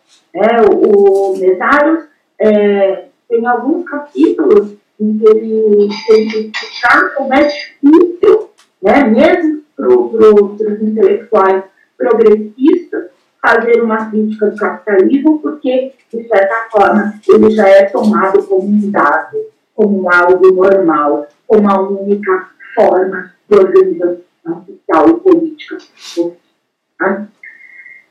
É, enfim, tá? é, é uma, uma, algo que a gente defender como uma crítica, olha, contra essa nova mistificação que transforma a racionalidade seu oposto, deve ser sustentada a distinção. O racional não é irracional. A que ponto chegamos? É, enfim, tá? É, essa filosofia mistificadora que a gente tenta com a educação filosófica e as suas ideias, será ela não é mais uma, uma terapia. Ela não é um pensamento radical.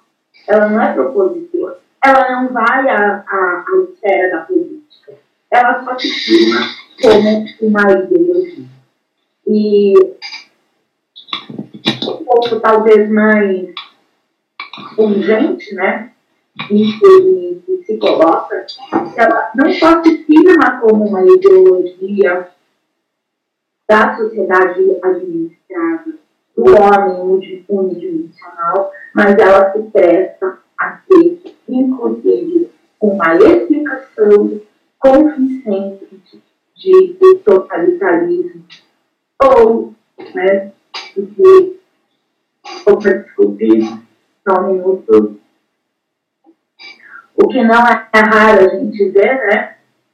A filosofia aliada com a ideia de progresso e passa a ajudar, né? A, a, a que o próprio sistema encontre formas melhores, mais eficientes de, de se aprofundar, de ser o mesmo do mesmo.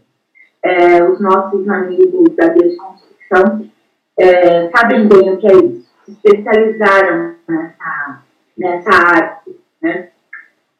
Em, em suma, a crítica à filosofia é, tá? ela se aproximando do positivismo, abdicando das suas características históricas, abdicando de ser uma negação, ela acaba é, se tornando tá? uma linguagem institucional que foge da agenda política, é, pois nesse campo não tem outro jeito, ela teria que partir necessariamente do exercício radical de dialética. É isso, Geraldo. É isso, pessoal. Ótimo, muito bom, Valéria. Eu vou sair aqui da, da, da lâmina aqui para a gente poder então conversar. Nós temos aí agora parar a apresentação, agora sair. Beleza, tá todo mundo ouvindo bem? Tudo certo? Tá ouvindo aí, Valéria? Tá bem. Então, assim, eh, nós temos agora em torno aí de uma meia hora para conversa. Elisane, Elisane queria. Primeiro, eu queria dizer assim: tá uma síntese muito legal é, do texto. Vocês é, pegaram os pontos centrais, muito bem colocado, mas não se prenderam só a eles. Né? Eu acho que essa análise que, que perpassa o texto, transcende o texto, vai para além. É um pouco a ideia que a gente tem também tomado como prática a ideia de que a gente não fique na exegese textual em si, né? É, porque isso seria uma contradição, né? Se a gente o fizesse da forma como por vezes é, nós, enfim, criticamos, até porque os próprios autores fazem essa essa crítica, né? Então vocês é, não só não só apanharam muito bem o conteúdo, como levaram o levaram às últimas aí consequências no sentido de utilizar o método né, dessa, dessa forma de pensar. Né? Então, muito, muito bom. Então, a Elisane queria fazer uma leitura ali de um trecho final, né? Da, no texto, então você pode fazer agora e enquanto isso, pessoal, vocês já vão preparando aí o, o chat ali do lado, uh, vocês podem utilizar é, podem também, é, o Alessandro me ajuda aqui, né, a fazer as inscrições, como temos feito outras vezes. Vocês podem se inscrever ali, ó, quero falar e tal. E aí nós faremos as inscrições e vamos é, conversando. Mas para é, contribuir com, vamos dizer assim, essa, esse diálogo entre os autores aqui que vocês citaram também é, a própria Valéria citou o Lukács, né? É, citou também o, o Gramsci, né? e a Elisane também trouxe outros autores na interface. Né? Então, bem interessante, porque talvez uma, uma nesse, vamos dizer, não é bem o deslocamento, mas nessa assunção, vamos dizer assim, conceitual, teórica, que o Nesef assume a partir de, do meio aí da sua história, principalmente, é, tem a ver marcadamente com essa ideia né, da razão da razão pública, né, da filosofia como esse espaço da, da ágora, né, que, que a gente sabe que a, a filosofia tem essa característica, mas por vezes quando ela se torna uma filosofia prisioneira né, da, é, da, da, academia ou de, de, de espectros acadêmicos, né, é, digamos, das regras estabelecidas pelo jogo, por vezes institucional, né, essa razão pública ela se perde. Né? E eu acho que isso é, é muito interessante porque os autores de Frankfurt, e não só, né, quer dizer, os que estão no entorno, o próprio Gramsci é um autor é, muito importante que a gente também tem estudado, traz essa ideia. E aí eu acho que eu queria culminar no sentido dessa reflexão é de dar compreensão que subjaz, né? A, a, e é cara sobre esse sentido, né, da crítica ao positivismo e ao mesmo tempo entender que a teoria ela ela é prenha, ela é ela por si ela carrega dentro de si essa condição, é, digamos, de negatividade, ou, se quisermos, como é uma expressão que também o Horkheimer utiliza, né, de um pessimismo teórico, né, que também está em Gramsci, né, é, que a ideia de alguma forma a teoria não é um processo aplicável. Acho que o grande problema é justamente esse, quando o positivismo quer, tra quer traduzir a teoria como um processo de aplicação imediata, né, é, e isso é, evidentemente, remete a ideia daí da, da categoria da praxis, porque é nesse movimento dialético entre teoria e prática, ou entre o positivo, nesse caso, o negativo e o positivo, pensando a ideia de que a prática ela é, ela tem um sentido, é, vamos dizer, otimista, né? Porque ninguém age se não acredita, né? Então aí há um otimismo nesse sentido, não otimismo ingênuo como bem for, né? Vocês bem colocaram aí a partir da leitura não é do, do Marcuse, né? Então é, esse sentido ah, talvez é, posto aí, que a gente não está fazendo essa relação tão imediata, mas poderia fazer por Lukács e a, e a Valéria tem feito isso também muito bem, que é a ideia desse deslocamento do epistemológico para o ontológico. Né? Eu acho que é, tentar compreender que, tem, é, que o foco não, é, não está no como, mas está no que, ou seja, o como faz parte, mas não dá para ficar nele. Eu acho que é, é essa a grande questão, a grande chave né, do, do, processo. A leitura dos fenômenos não é ter que ser feita a partir desse locus. Né? É, e aí a categoria da totalidade, é, bem colocada aí, não é uma não é totalizante, mas a, a ideia da, to, da, totalidade concreta, a ideia do todo, né, a compreensão do todo. Né? Por mais que né, a gente tenha clareza, e os autores vão mostrar isso também, o próprio Marcuse mostra isso, quer dizer, é, é, não, essa certa utopia de que a nossa capacidade intelectiva é, consiga captar a realidade na sua totalidade é de fato é, difícil, mas o grande problema da crítica é que não pode ficar no fragmento, que é isso que, em última instância, é, é tem sido digamos, o, a, tem sido a própria filosofia tem se, se digamos, tem de certa forma tem se reduzido a isso também quando ela fragmenta, quando ela reduz, quando ela é, se prende ao específico exacerbadamente, né? Então a ideia não de uma totalidade abstrata ou totalizante nesse sentido, mas concreta, né? Então foi bem colocado. Por isso que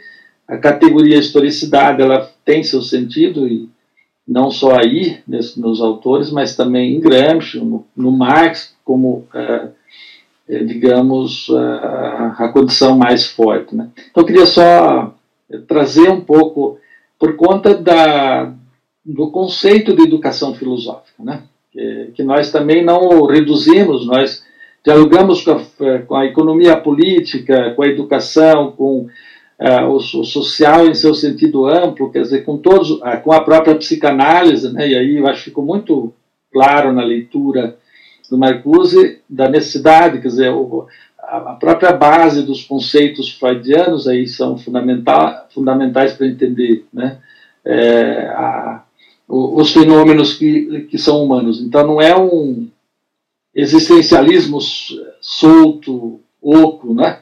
é, romântico, né? na verdade é, é a ideia da, da, do sentido forte da existência humana, como, como sentido é, de, de, de, social, né? um sentido humano social, enfim. Então, muito legal, assim, porque eu acho que quando vocês foram falando e apresentando, é, eu fui aqui é, pensando nessas coisas que, que vêm aí ao encontro, né, da, da, dessa compreensão e talvez de reforçar esse sentido conceitual que nós temos perseguido aqui, né, da educação filosófica a partir né, dos nossos estudos e autores e da, das, da análise a partir né, não só das teorias e dos autores, mas também da conjuntura concreta à qual né, pertencemos. Né. Beleza? Então eu agora quis um pouco assim é, também costurar um pouco esse sentido e trazer de modo a ficar claro para aqueles que têm se aproximado mais recentemente dos nossos trabalhos. Né? E aí então está a Magda inscrita e depois o Márcio. Pode falar Magda, o Márcio, e aí a gente mantém a. Se mais alguém quiser se inscrever, a gente faz um bloco assim, e aí depois a Elisane fala, a Valéria fala, e aí a gente vai para os uh, finalmente. Pode ser? Então, Magda, pode falar. Eu entendi que a Ivete também quer se inscrever, Geraldo. Ela colocou Ivete... acho que uma pergunta para a Valéria. Ah, né? não, peraí. Então... positivo e negativo sobre a filosofia. Ah, eu entendi que foi, não sei, Ivete. Não, sim, sim, escapou aqui, Elisane. É que o meu. É que a gente tem que rolar para baixo, e aqui não estava rolando a coisa, então ficou, ficou assim. A Ivete, então, fala daí na, na sequência: Magda, Márcio, Márcio e, e Ivete. Boa tarde, professor. Boa tarde, Elisane, pessoal, Valéria. Não sei se vocês estão conseguindo me ouvir bem, porque eu Sim, tudo certo. Sim? Sim. É, eu tomei agora esse momento para falar porque eu me senti contemplada muito por esse texto, porque eu iniciei uma leitura de Adorno no final do ano passado e, e claro que é bem básico, mas e, e como o, essa questão do imediatismo que a Elisane se referiu no, numa das falas dela, essa felicidade imediata, é, eu acho bem difícil a gente não falar disso nesse momento, em que a gente vê que os shoppings foram abertos e, e ontem o que aconteceu no Leblon, é, nós estamos vivendo uma pandemia e, e ao mesmo tempo a gente vê pessoas lutando por decretos que que derrubem a, a proibição de circulação dos espaços públicos usando máscara. E como isso está ligado, como a, a Escola de Frankfurt já falou muito sobre essa essa questão, né, essa felicidade imediata, essa reificação, a necessidade de nós nos sentirmos felizes a qualquer preço, a qualquer custo, amanhã não importa o, o que virá, e eu fiquei até meio embaralhada, meio nervosa de falar aqui com vocês, mas era, eu acho que minha contribuição era mais nesse sentido, porque o professor já falou bastante coisa que, que eu sinto que a gente que a gente leva, e outro dia conversando com a Elisane, eu senti uma Agora, até acho que abrir isso para alguém que quiser falar, é uma dúvida que me surgiu no estágio de educação do ensino fundamental, ali na pedagogia. Nós fizemos um apanhado sobre as diretrizes do Paraná e também de Curitiba e notamos que a filosofia, tanto na BNCC quanto na, nas diretrizes, ela vem como algo muito muito aéreo, né? Filosofia é o pensar pelo pensar. Nós temos que ensinar as crianças a pensarem. Os professores têm que ter esse exercício do pensamento, mas qual pensamento? Uhum. Sabe? Fica Notei ali nos documentos alguns excertos meio soltos dos, de cada uma da, de alguns autores e, e algumas coisas do Edgar Morin, mas tudo um pouco aéreo e, e não se fala exatamente de um, de um modo mais incisivo, que seria o, meu, por exemplo, que Auschwitz não se repita, que é o que a gente tem uhum. visto que tem acontecido no nosso momento, nesse momento. Uhum. Né? A escola sem partido avançando, é, essa loucura da ideologia de gênero, a, essa denúncia dos professores, a Elisane, inclusive, foi uma professora denunciada. Então, era, se puderem falar algo sobre isso, é, eu acho que é nesse sentido. Excelente, Magna. Muito boa reflexão. Valeu, Márcio. Vai lá. Boa tarde, colegas, professor. Os colegas aí, parabéns pela, pela apresentação. É, engraçado porque a minha dúvida inicial, a minha dúvida não, estava aqui é, elocubrando aqui quando, conforme a apresentação e também a partir da leitura do texto, e essa sombra do Hegel me ficava na mente pela referência, né? E aí o Marcinho vem e eu vou romper com todo o positivismo que tem aqui, que eu vou querer que o Marcinho dê uma força para pontuar, porque eu sei que ele, ele tem o conhecimento, né? para pontuar, porque esse estágio de consciência infeliz que é apontado lá como um conceito hegeliano, eu queria entender mais isso, assim, ele enxerga esse momento, o Marcuse enxerga esse momento é, da indústria cultural, dessa, dessa é, é, é, captura da, da individualidade, ele enxerga esse momento de consciência infeliz é o que? É a perspectiva do, do, do, do, ser que ainda não se transformou em espírito absoluto, é, numa visão pragmática das leis da natureza, nas quais ele está submetido, e, e ele está submetido, inclusive, a um projeto de ser, um projeto de felicidade. É, eu, eu queria, fiquei isso, me, me, me, ficou isso na mente, e aí eu queria romper com o positivismo e pedir para o Marcinho dar uma, dar uma, uma palavrinha lá, se ele puder né, nos ajudar. É, porque eu não vou fazer isso com as meninas, porque não necessariamente elas têm essa obrigação, né? Conforme a, a já a explicação já das, da, das colegas, né? Elisane já falou que não, não entrou no Hegel, eu não sei agora com relação a Valéria, mas enfim, se o Marcinho puder ajudar. E só quando é colocado, quando foi colocado no texto, quando se, se falou sobre essa cultura superior e como foi abordado também pela própria Valéria, que a cultura ela soube é, deixar muito claro, trouxe muito claro assim indicativo, né? A cultura superior carrega consigo a sua própria contradição.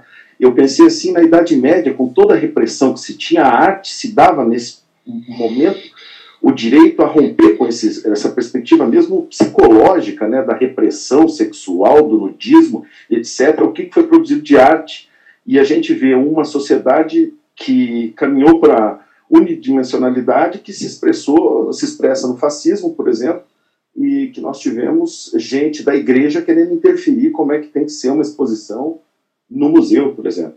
E nesse mesmo ano que aconteceu isso, numa das escolas eu tive que engolir, porque aí a dimensão não fica só no campo artístico, a cultura enquanto né, cultura geral mesmo.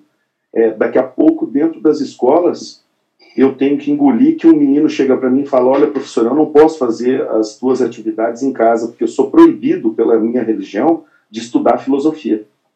E aí, quando eu vou até a equipe pedagógica, eu percebo que essa, essa unidimensionalidade de uma visão de, de, de ser, de, de, de ideologia dominante, adentra de tal forma que eu tenho que ouvir de uma equipe pedagógica que o menino, eu tenho, é melhor eu deixar o menino para lá, deixa.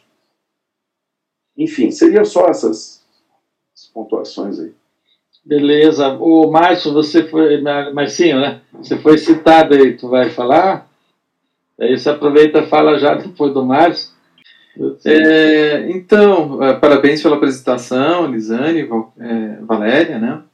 É, o que me chamou a atenção é o que me lembrei, aqui, é, eu estou dando de devagar aqui, né? Porque eu não consegui ler o texto. Esse texto eu li há, há, quase 20 anos atrás, quando eu fiz o meu TCC lá de graduação, né? Uhum. Que eu, eu escrevi sobre a dimensão estética do Marcuse, né? Então, me veio, veio na memória aqui, né? É, é que, é que você mencionou, Lisane, que o, o, o, termo ali, consciência infeliz, era do, do Freud, né? Mas, na verdade, ele vem do Hegel. Eu, Hegel é, é um continente enorme a ser explorado, né?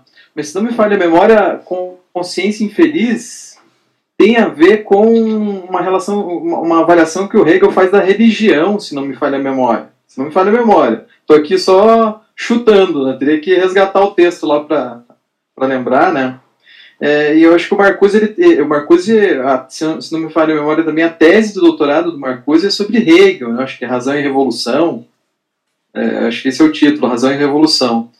É, e o, o Marcuse então tenta trabalhar com todos esses conceitos todos, né, para sustentar a tese dele da, dessa da, da a, se contrária a mais repressão, né, que a sociedade capitalista está impondo, né.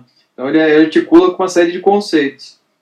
É, ficaria devendo que teria que abrir o, o texto, procurar o livro lá do Hegel, né, para fazer uma resposta mais adequada, né. Mas é, o que eu queria ressaltar é que o, o, o Geraldo falou muito bem né, sobre essa, essa, essa questão metodológica do NESEF, né, que, ao meu ver, a gente tem que ter sempre um zelo exegético né, com os conceitos, com a história da, das ideias, né, como que esses conceitos aparecem nesses autores, é, e a gente não precisa ir no, no exagero exegético, né, de ficar como os, os juristas ficam lá rotando termos em latim. Tal. A gente não precisa disso, né? A gente claro. precisa ter um zelo com a historicidade dos conceitos, com a forma de interpretação, né? Acho que a Valéria falou da hermenêutica, né? É, alguma hermenêutica é sempre necessária, sempre necessária, senão a gente se perde, mesmo quando a gente for para a prática ou para tentar fazer uma, uma interpretação da prática, a gente demanda dessa hermenêutica, né? a gente não pode dispensar ela de todos, senão a gente fragiliza é, a nossa é, luta, né? É, justamente, Marcos, acho que talvez só para, viu, mas só para Lembrar que sai fora da filosofia, né? Exatamente. seria, seria, um, seria um tiro no pé, né? É, e tem até uma, uma, uma, questão importante, né? Que o, a nossa área está sempre sendo atacada de todos os lados, né? Uhum. E eu acho que a, a, fala da Magda ali é importante, né? É, quando citam a gente, citam a filosofia, citam de um jeito muito vago, né? E nos acusam de ser vago, de ser uma coisa superficial. Então a gente tem que manter esse zelo exegético, esse rigor né, conceitual, é, com uma forma de segurança, de proteção. Ah, o que, que você está falando com consciência? Daí vem outro camarada lá da medicina falar de consciência. A gente vai ter que responder à altura, a gente não pode ficar. É, ah, não, você é um positivista, a gente não conversa com positivistas. Então, é, é, esse, esse zelo né, que eu queria lembrar. Né, é, voltando ao, ao texto né, do Marcuse, uma, uma, coisa que me chama atenção é, é, esse trabalho de, de a gente olhar o, o autor pelo seu contexto histórico. Né? O, Marcuse está ele tá atacando ali um, um certo tipo de positivismo que talvez também não exista mais hoje. É, talvez não exista mais hoje, né? Que muitos foram os outros autores de diferentes frentes que foram fazer essa crítica desse positivismo dos anos 60. Um deles é o Foucault, né? vai fazer a crítica desse tipo de positivismo, desse tipo de, de saber positivista. Né? Então, a gente tem que estar sempre contextualizando. Né? Quando o Marcuse também fala em revolução cultural, é porque eles também estão apostando no, no, que tinha sobrado na época, né? que era a empolgação com, com as transformações da China, maoísta, né? era ainda aquela coisa muito mais efervescente dos, do, dos movimentos civis nos Estados Unidos, na França, né? Por fim, o Marcuse não sobreviveu para saber, né? Mas tanto a Revolução Cultural quanto todos esses movimentos não deu em nada ou deu no seu reverso, né? O que é pior, né? No aumento, no incremento da, da sociedade administrada, ou na apropriação da indústria cultural desses valores que são valores de contracultura, né?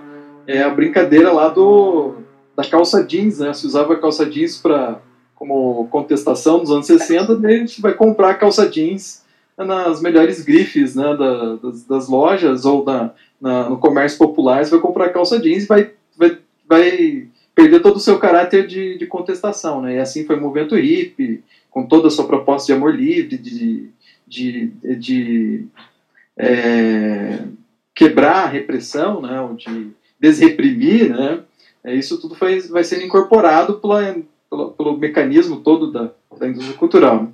E aí leva a gente mesmo a questionar as bases teóricas do Marcuse, né? Será que existe uma repressão? Do ponto de vista psicanalítico, existe uma repressão? E pior ainda, existe uma mais repressão da qual a gente possa se desreprimir?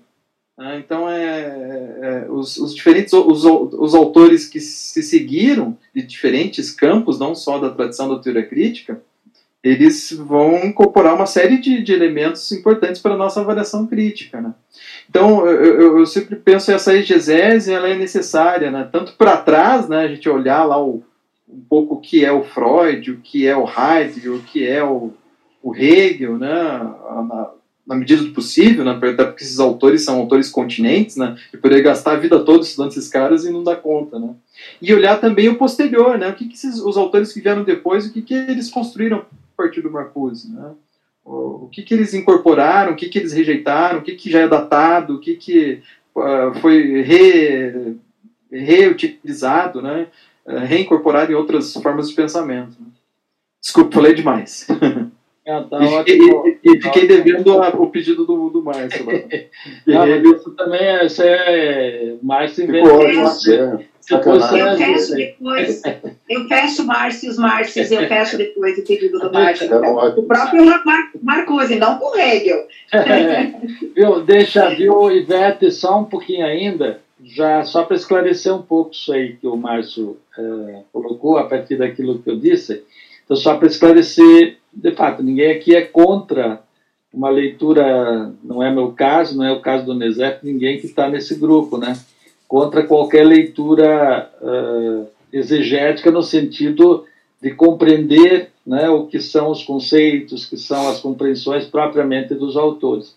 O que a gente está, de fato, combatendo e temos combatido é essa filosofia é, que fica uh, no parênteses, essa filosofia que não se torna razão pública. Né? Nosso problema é esse, quando ela não sai dos muros, né?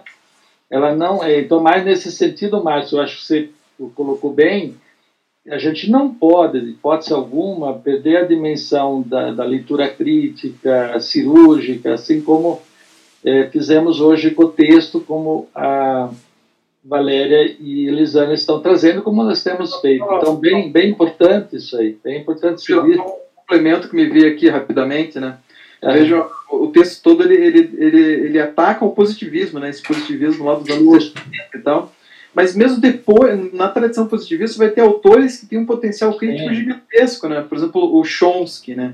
Ele vem da filosofia da linguagem, vem da linguística, e olha o poder crítico que ele tem importante para a gente, né? Então a gente não pode é, rejeitar, mesmo nas tradições que, que, que, a gente vê com, com óleo, com ressalvas, né? a gente não pode abandonar, né? Sem dúvida, sem dúvida. Até o Círculo de Viena, se você for olhar é, for pensar a questão do, do positivismo, o pós-positivismo, quer dizer, há, há uma grande aí diferença, evidentemente. Então, há todo um debate cuidadoso que a gente tem que fazer, mas evidentemente que eu acho que a grande preocupação é, é recuperar esse sentido também da gente é, conseguir se instrumentalizar, de buscar elementos para fazer a leitura é, do mundo tal qual, tal como ele se apresenta, né? que é um, é um grande problema que, via de regra, na nossa formação, inclusive filosófica, a gente é, perde um pouco, não tem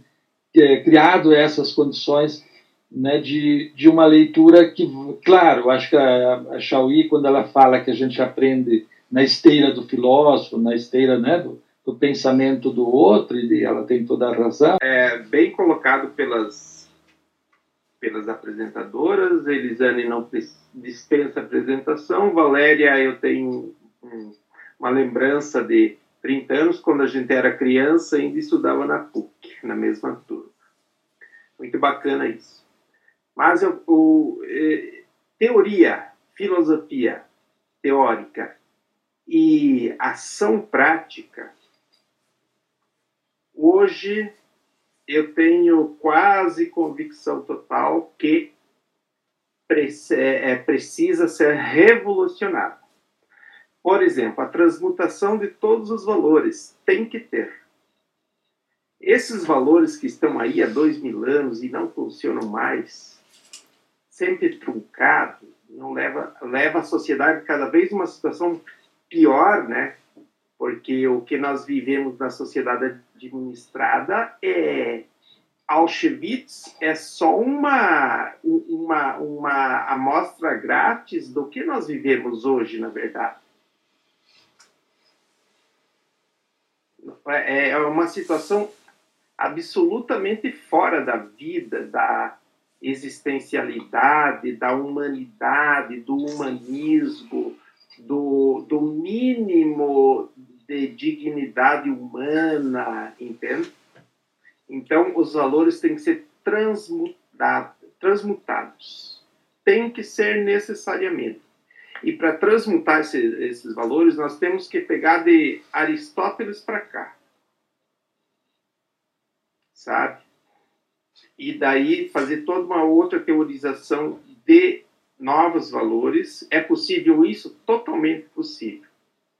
É possível essa teoria filosófica? Totalmente possível e necessária, né?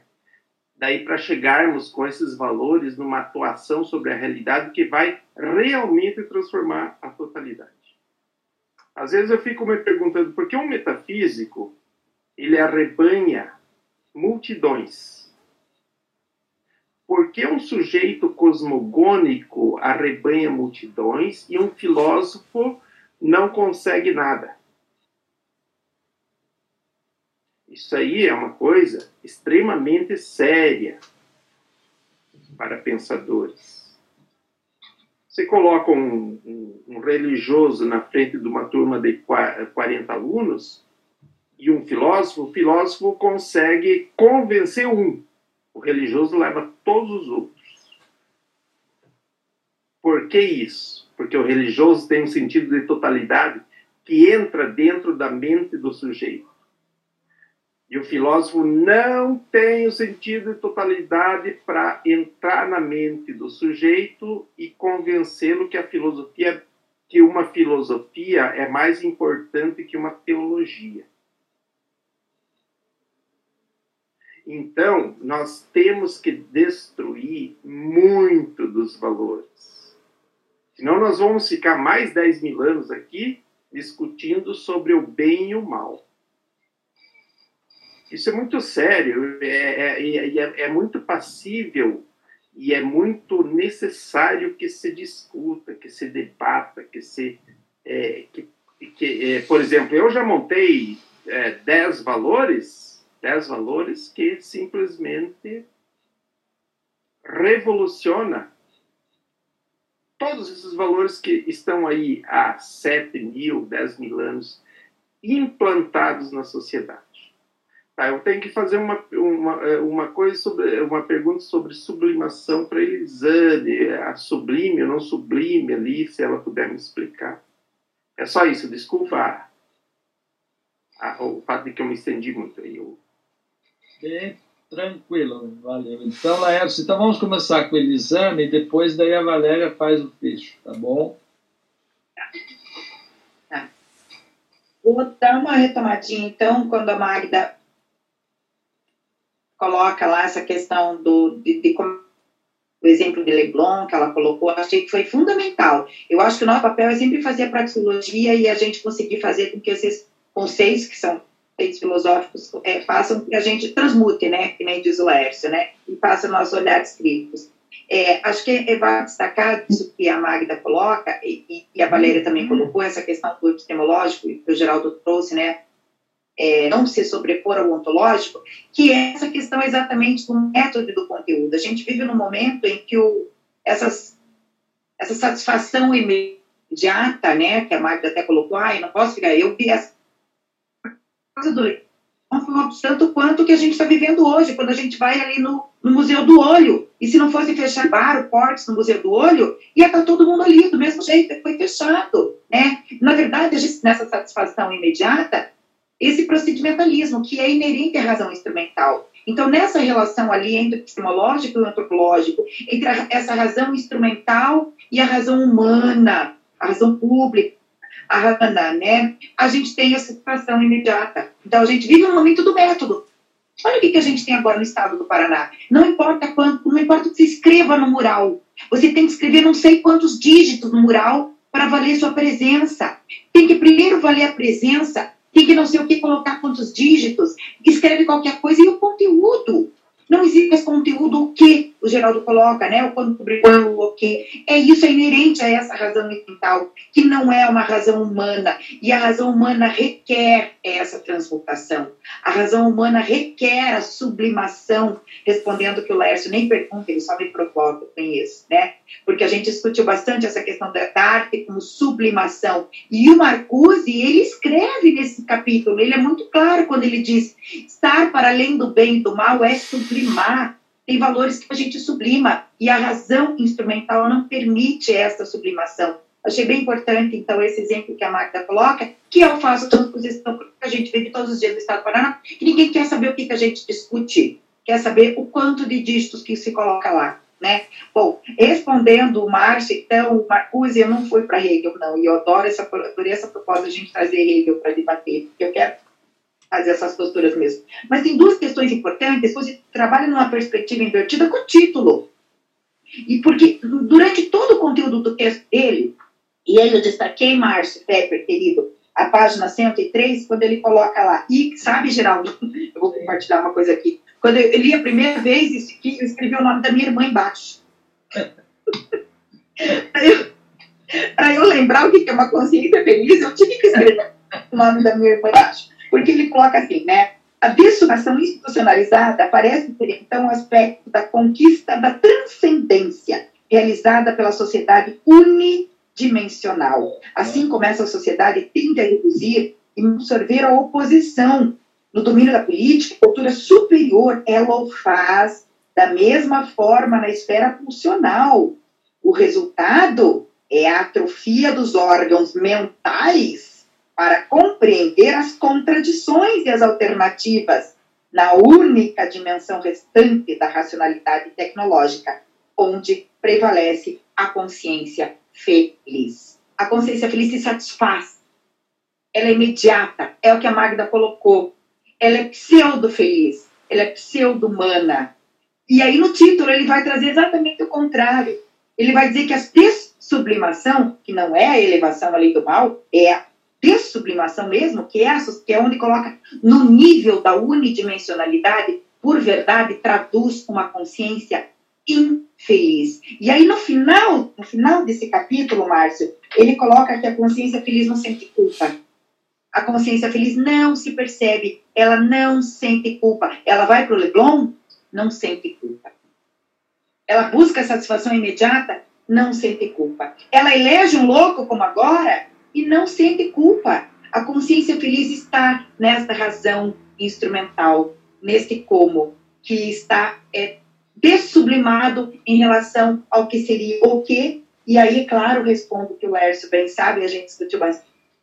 A arte, a filosofia, a literatura. Eu me senti envergonhada quando eu li todas as obras de literatura que o Marcuse colocou neste último capítulo e ver que que, que eu li? Madame de Bovary.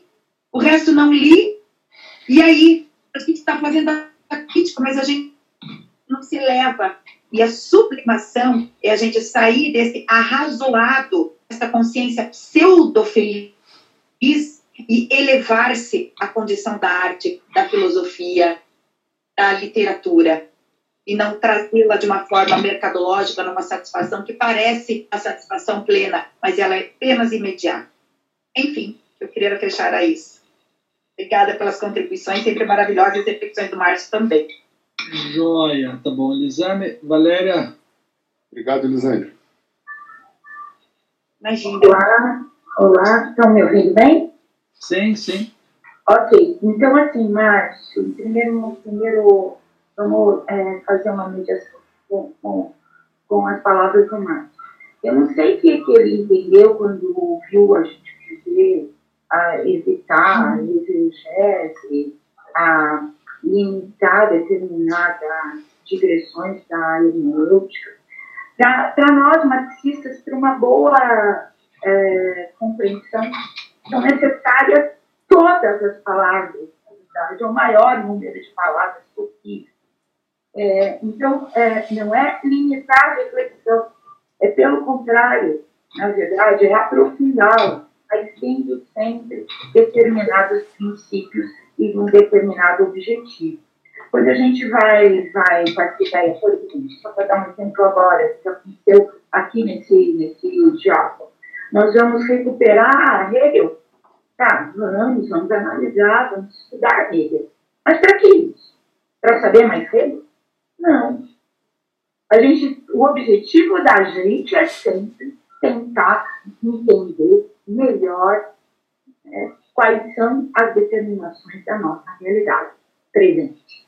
Então, é, é, é nesse sentido. Agora, é, com relação a, a, a, aos positivismos.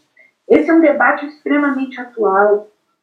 Né? A crítica ao positivismo, é, tanto do Marx como do Marquise, como é, de, de, alguns autores que, que nós citamos aqui, elas são atuais, sim. Basta a gente entrar, por exemplo, no nosso currículo Lattes, para a gente ver o quanto isso é atual, o quanto é necessário discutir essa espécie de razão de, é, positivista e que positiva as coisas.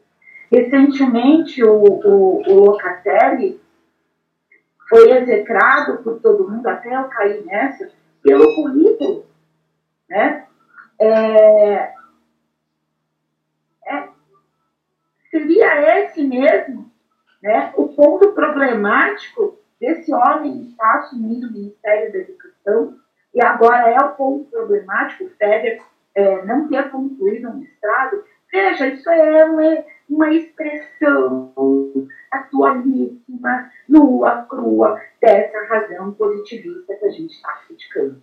Nós estamos criticando as expressões é, de, desse dessa teoria, desse conjunto sistemático chamado positivismo na realidade. e não qualquer uma ou quaisquer das teorias ou das explicações, seja elas dos progressistas ou do não, não, progressistas, por elas próprias.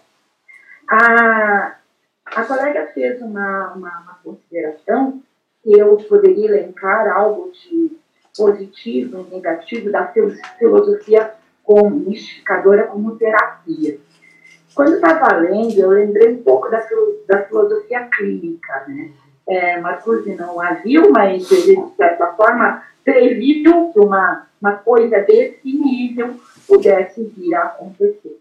Na verdade, não há, não há ponto positivo uma filosofia que abdica de ser uma crítica radical, ontológica da imanência para virar qualquer coisa tipo mística ou tipo de terapia. Né? A gente não enxerga positividade, a gente enxerga, sim, um mutismo. É um mutismo muito ruidoso, mas é mudo, porque é, o, seu, o seu discurso não tem nenhum eco político.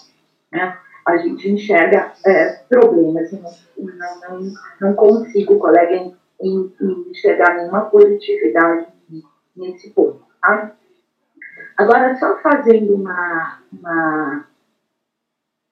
Vou arriscar, né, já que não sou uma grande é, leitora do Hegel, mas a gente vê assim um, um diálogo possível, inclusive nessa, nessa, nessa categoria da consciência infeliz. Né? É, eu me lembro bem da, da, das primeiras leituras que eu fiz é, desse filósofo, junto lá com o Domênico Portela, e o, e o Domênico dizia, ele relatava assim, é, o Hegel é um idealista, ele é, é parte da, da, da, da, do esquema de pensamento, da teoria de conhecimento analítico, é, é, especialista, no sentido de valorizar a racionalidade do sujeito, debruça sobre o objeto para daí extrair as verdades. Mas ele, ele vai dizer, logo no início da, da obra, que ele, o que ele faz é uma filosofia da vida. E, e a gente pode é, fazer uma, uma, um comparativo aqui, né? A, a realização plena do, do espírito objetivo na história é a realização plena da racionalidade, né? É, e nesse sentido, tá, o que é felicidade? O que tem felicidade é, na sociedade, para o homem administrado, na sociedade administrada? Não há felicidade possível enquanto humanidade. Por que não? Porque o humano jamais é aí visto em todas as suas dimensões e possibilidades ele é unidimensionalizado, ou seja, bidimensional, e um sujeito de é, mercadoria, é, mercadoria né, que ele que deseja outras mercadorias, né, ou como Freud dizia, um, um ego desejante, né, mas a felicidade possível no sentido da totalidade das possibilidades o homem íntegro, total e completo não é possível nem na sociedade administrada e nem na irracionalidade. Voltando aí um pouquinho para o Hegel. É, eu acho que é isso, Geraldo. Tá ótimo. Bom, então, acho que foi muito legal assim. Talvez é, só, acho que são, como é que se diz, toda a discussão também, a gente não, e de regra não não encerra, ela é sempre uma janela, uma porta aberta e um convite para retomar, né? Bem importante. Até eu acho que esse campo conceitual, acho que você colocou bem, a gente já está concluindo, tá, gente? É, para manter aí, temos no limite aí 10 minutos para 8 minutos para fechar.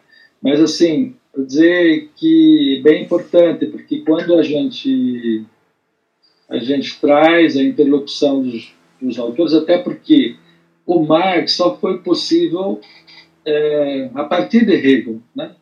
O, o, materialismo, a discussão do materialismo histórico, em última instância, só foi possível quando ele faz a crítica ao materialismo vulgar, né? Então, ah, é bem importante porque a leitura dos, ah, dos autores, porque nenhum, nenhum pensamento, nenhuma teoria, ela, ela surge por uma iluminação, né? não surge de, uma, de um campo, vamos dizer, de um canal que não seja da própria razão, né? Então, não é um jogo de palavras essa questão em Marcuse da de que a, a, a no sentido do, do irracional, quer dizer, a razão, de certa forma, e eu acho que essa é uma questão bem importante, a, a ácida crítica que eles fizeram, de que, em última instância, a razão se prestou a um, a um processo de reducionismo do sentido da própria razão. Né? Então, é, é, bem importante, por isso que a, a negação de uma consciência é, feliz, essa consciência feliz que é pautada pelo mercado, que é a, é a, a felicidade passageira, essa visão unidimensional que está posta em razão é, de um tipo de sociedade, né? É, que dita e que determina o que é e o que não é, não é? é, é, é o que é, o que não é o prazer, né? o que é, o que não é, ser ou não feliz, ou vai dizer o que, que é ser feliz. Né? Então, acho que a, a, negação dessa consciência feliz e a busca não é, da, da negatividade nesse sentido, não é? Só para deixar claro que tem gente muito ligado aí ao espectro religioso, etc., né? É, que por vezes pode né, tensionar esse tipo de leitura, não é? Porque, na verdade, no fundo, a grande crítica é um pouco essa, é como se você traduzisse a teoria como algo muito positivo, aplicável de imediato, né? Quando, na verdade, ela não é. Quer dizer, o que o otimismo tem que estar na prática, na ideia de um processo de mudança, né? A ideia de que da, da, da própria resistência, que foi a palavra que é, é, aqui utilizou, né? É no sentido justamente você não, não cria um campo de resistência, de, inclusive de negação, não é, é prática se você aceitar o que está posto do ponto de vista né, teórico, aquilo que é defendido como uma, uma perspectiva. E aí eu acho bem importante, é, conforme foi, eu acho que aí os autores de Frankfurt nos ajudam muito a, a compreender esse, esse sentido, porque não é, não é, a Valéria colocou bem ali, ó, o sentido da vida, quer dizer, o sentido da vida não é no sentido negativo, é no sentido da vida, e está bem colocado nesse, nesse aspecto, porque, no fundo, a, a busca por uma, uma vida plena, uma vida né, é, no sentido da construção de um processo né, em que todos efetivamente possam participar dele, né, eu acho que é, é a grande busca efetivamente. Né, é, mas eu acho que bem fundamental que uh, na leitura dos, dos, autores, em particular o, o Marcuse, né, é, e aí Adorno, enfim, é a gente levar em consideração, não é, é essa ideia de que você não pode uh, aceitar à primeira vista, né? Dizer, que é, é um pouco isso que o conhecimento se tornou, o conhecimento também se tornou mercado, né? Ele também é vendido, né? Ele está passível de ser vendido o tempo todo, se transformou numa espécie de... Então, tudo isso está é, em jogo, né? Então eu fiquei muito contente aí, viu, Elisane e Valéria, né, pela exposição maravilhosa. Eu não esperava outra coisa, porque vocês são, vocês de fato, né, têm essa condição forte uh, de formação também uh, importante, né, construída ao longo aí da trajetória profissional, né? Então vocês trazem junto, porque as palavras elas não são expressão de uma é, de um processo apenas de uma leitura que fora feita ou de uma não elas elas são expressão de uma praxis né? são expressão de uma é, de uma relação entre que a teoria e a discussão teórica traz junto né, a, a vivência, a vida, enfim, a, o campo profissional, a, as reflexões produzidas historicamente. Então, muito, muito legal a leitura que vocês trouxeram. E fica o convite para quem não leu os dois textos, né, a leitura integral dos textos que vale de fato muito a pena, porque a gente encontra muitas interlocuções né, é, ali com outros autores e às vezes com autores com os quais a gente também tem uma relação mais forte. Né? Então, legal, foi muito bom. Podemos encerrar então, lembrando que na semana que vem o texto é o texto do, do Vasquez, né? Então é justamente sobre a praxis, né? E, então bem interessante porque vai culminando, a gente vai é, dessa leitura a gente vai levar a, a uma outra leitura que complementa, na verdade, elas são sempre muito é, tão integradas em, em, em certa medida, tá? Então fica o convite, o texto eu vou encaminhar já esse final de semana, que vocês possam ler com calma. É um texto curto também. Legal, foi muito bacana. Da minha parte, agradeço aí a participação de todos, em especial a Elisane e a Valéria, tá bom? Muito bom mesmo. Também agradeço a todo mundo e as contribuições. Isso, foi, foi muito bom. Legal, então, gente. Valeu, então. Tchau pra vocês. Se cuidem aí. Beijo pra todos. Parabéns para as meninas. Valeu. Todo mundo tchau, aqui. Obrigado. Valeu, Tchau, tchau, tchau, pessoal.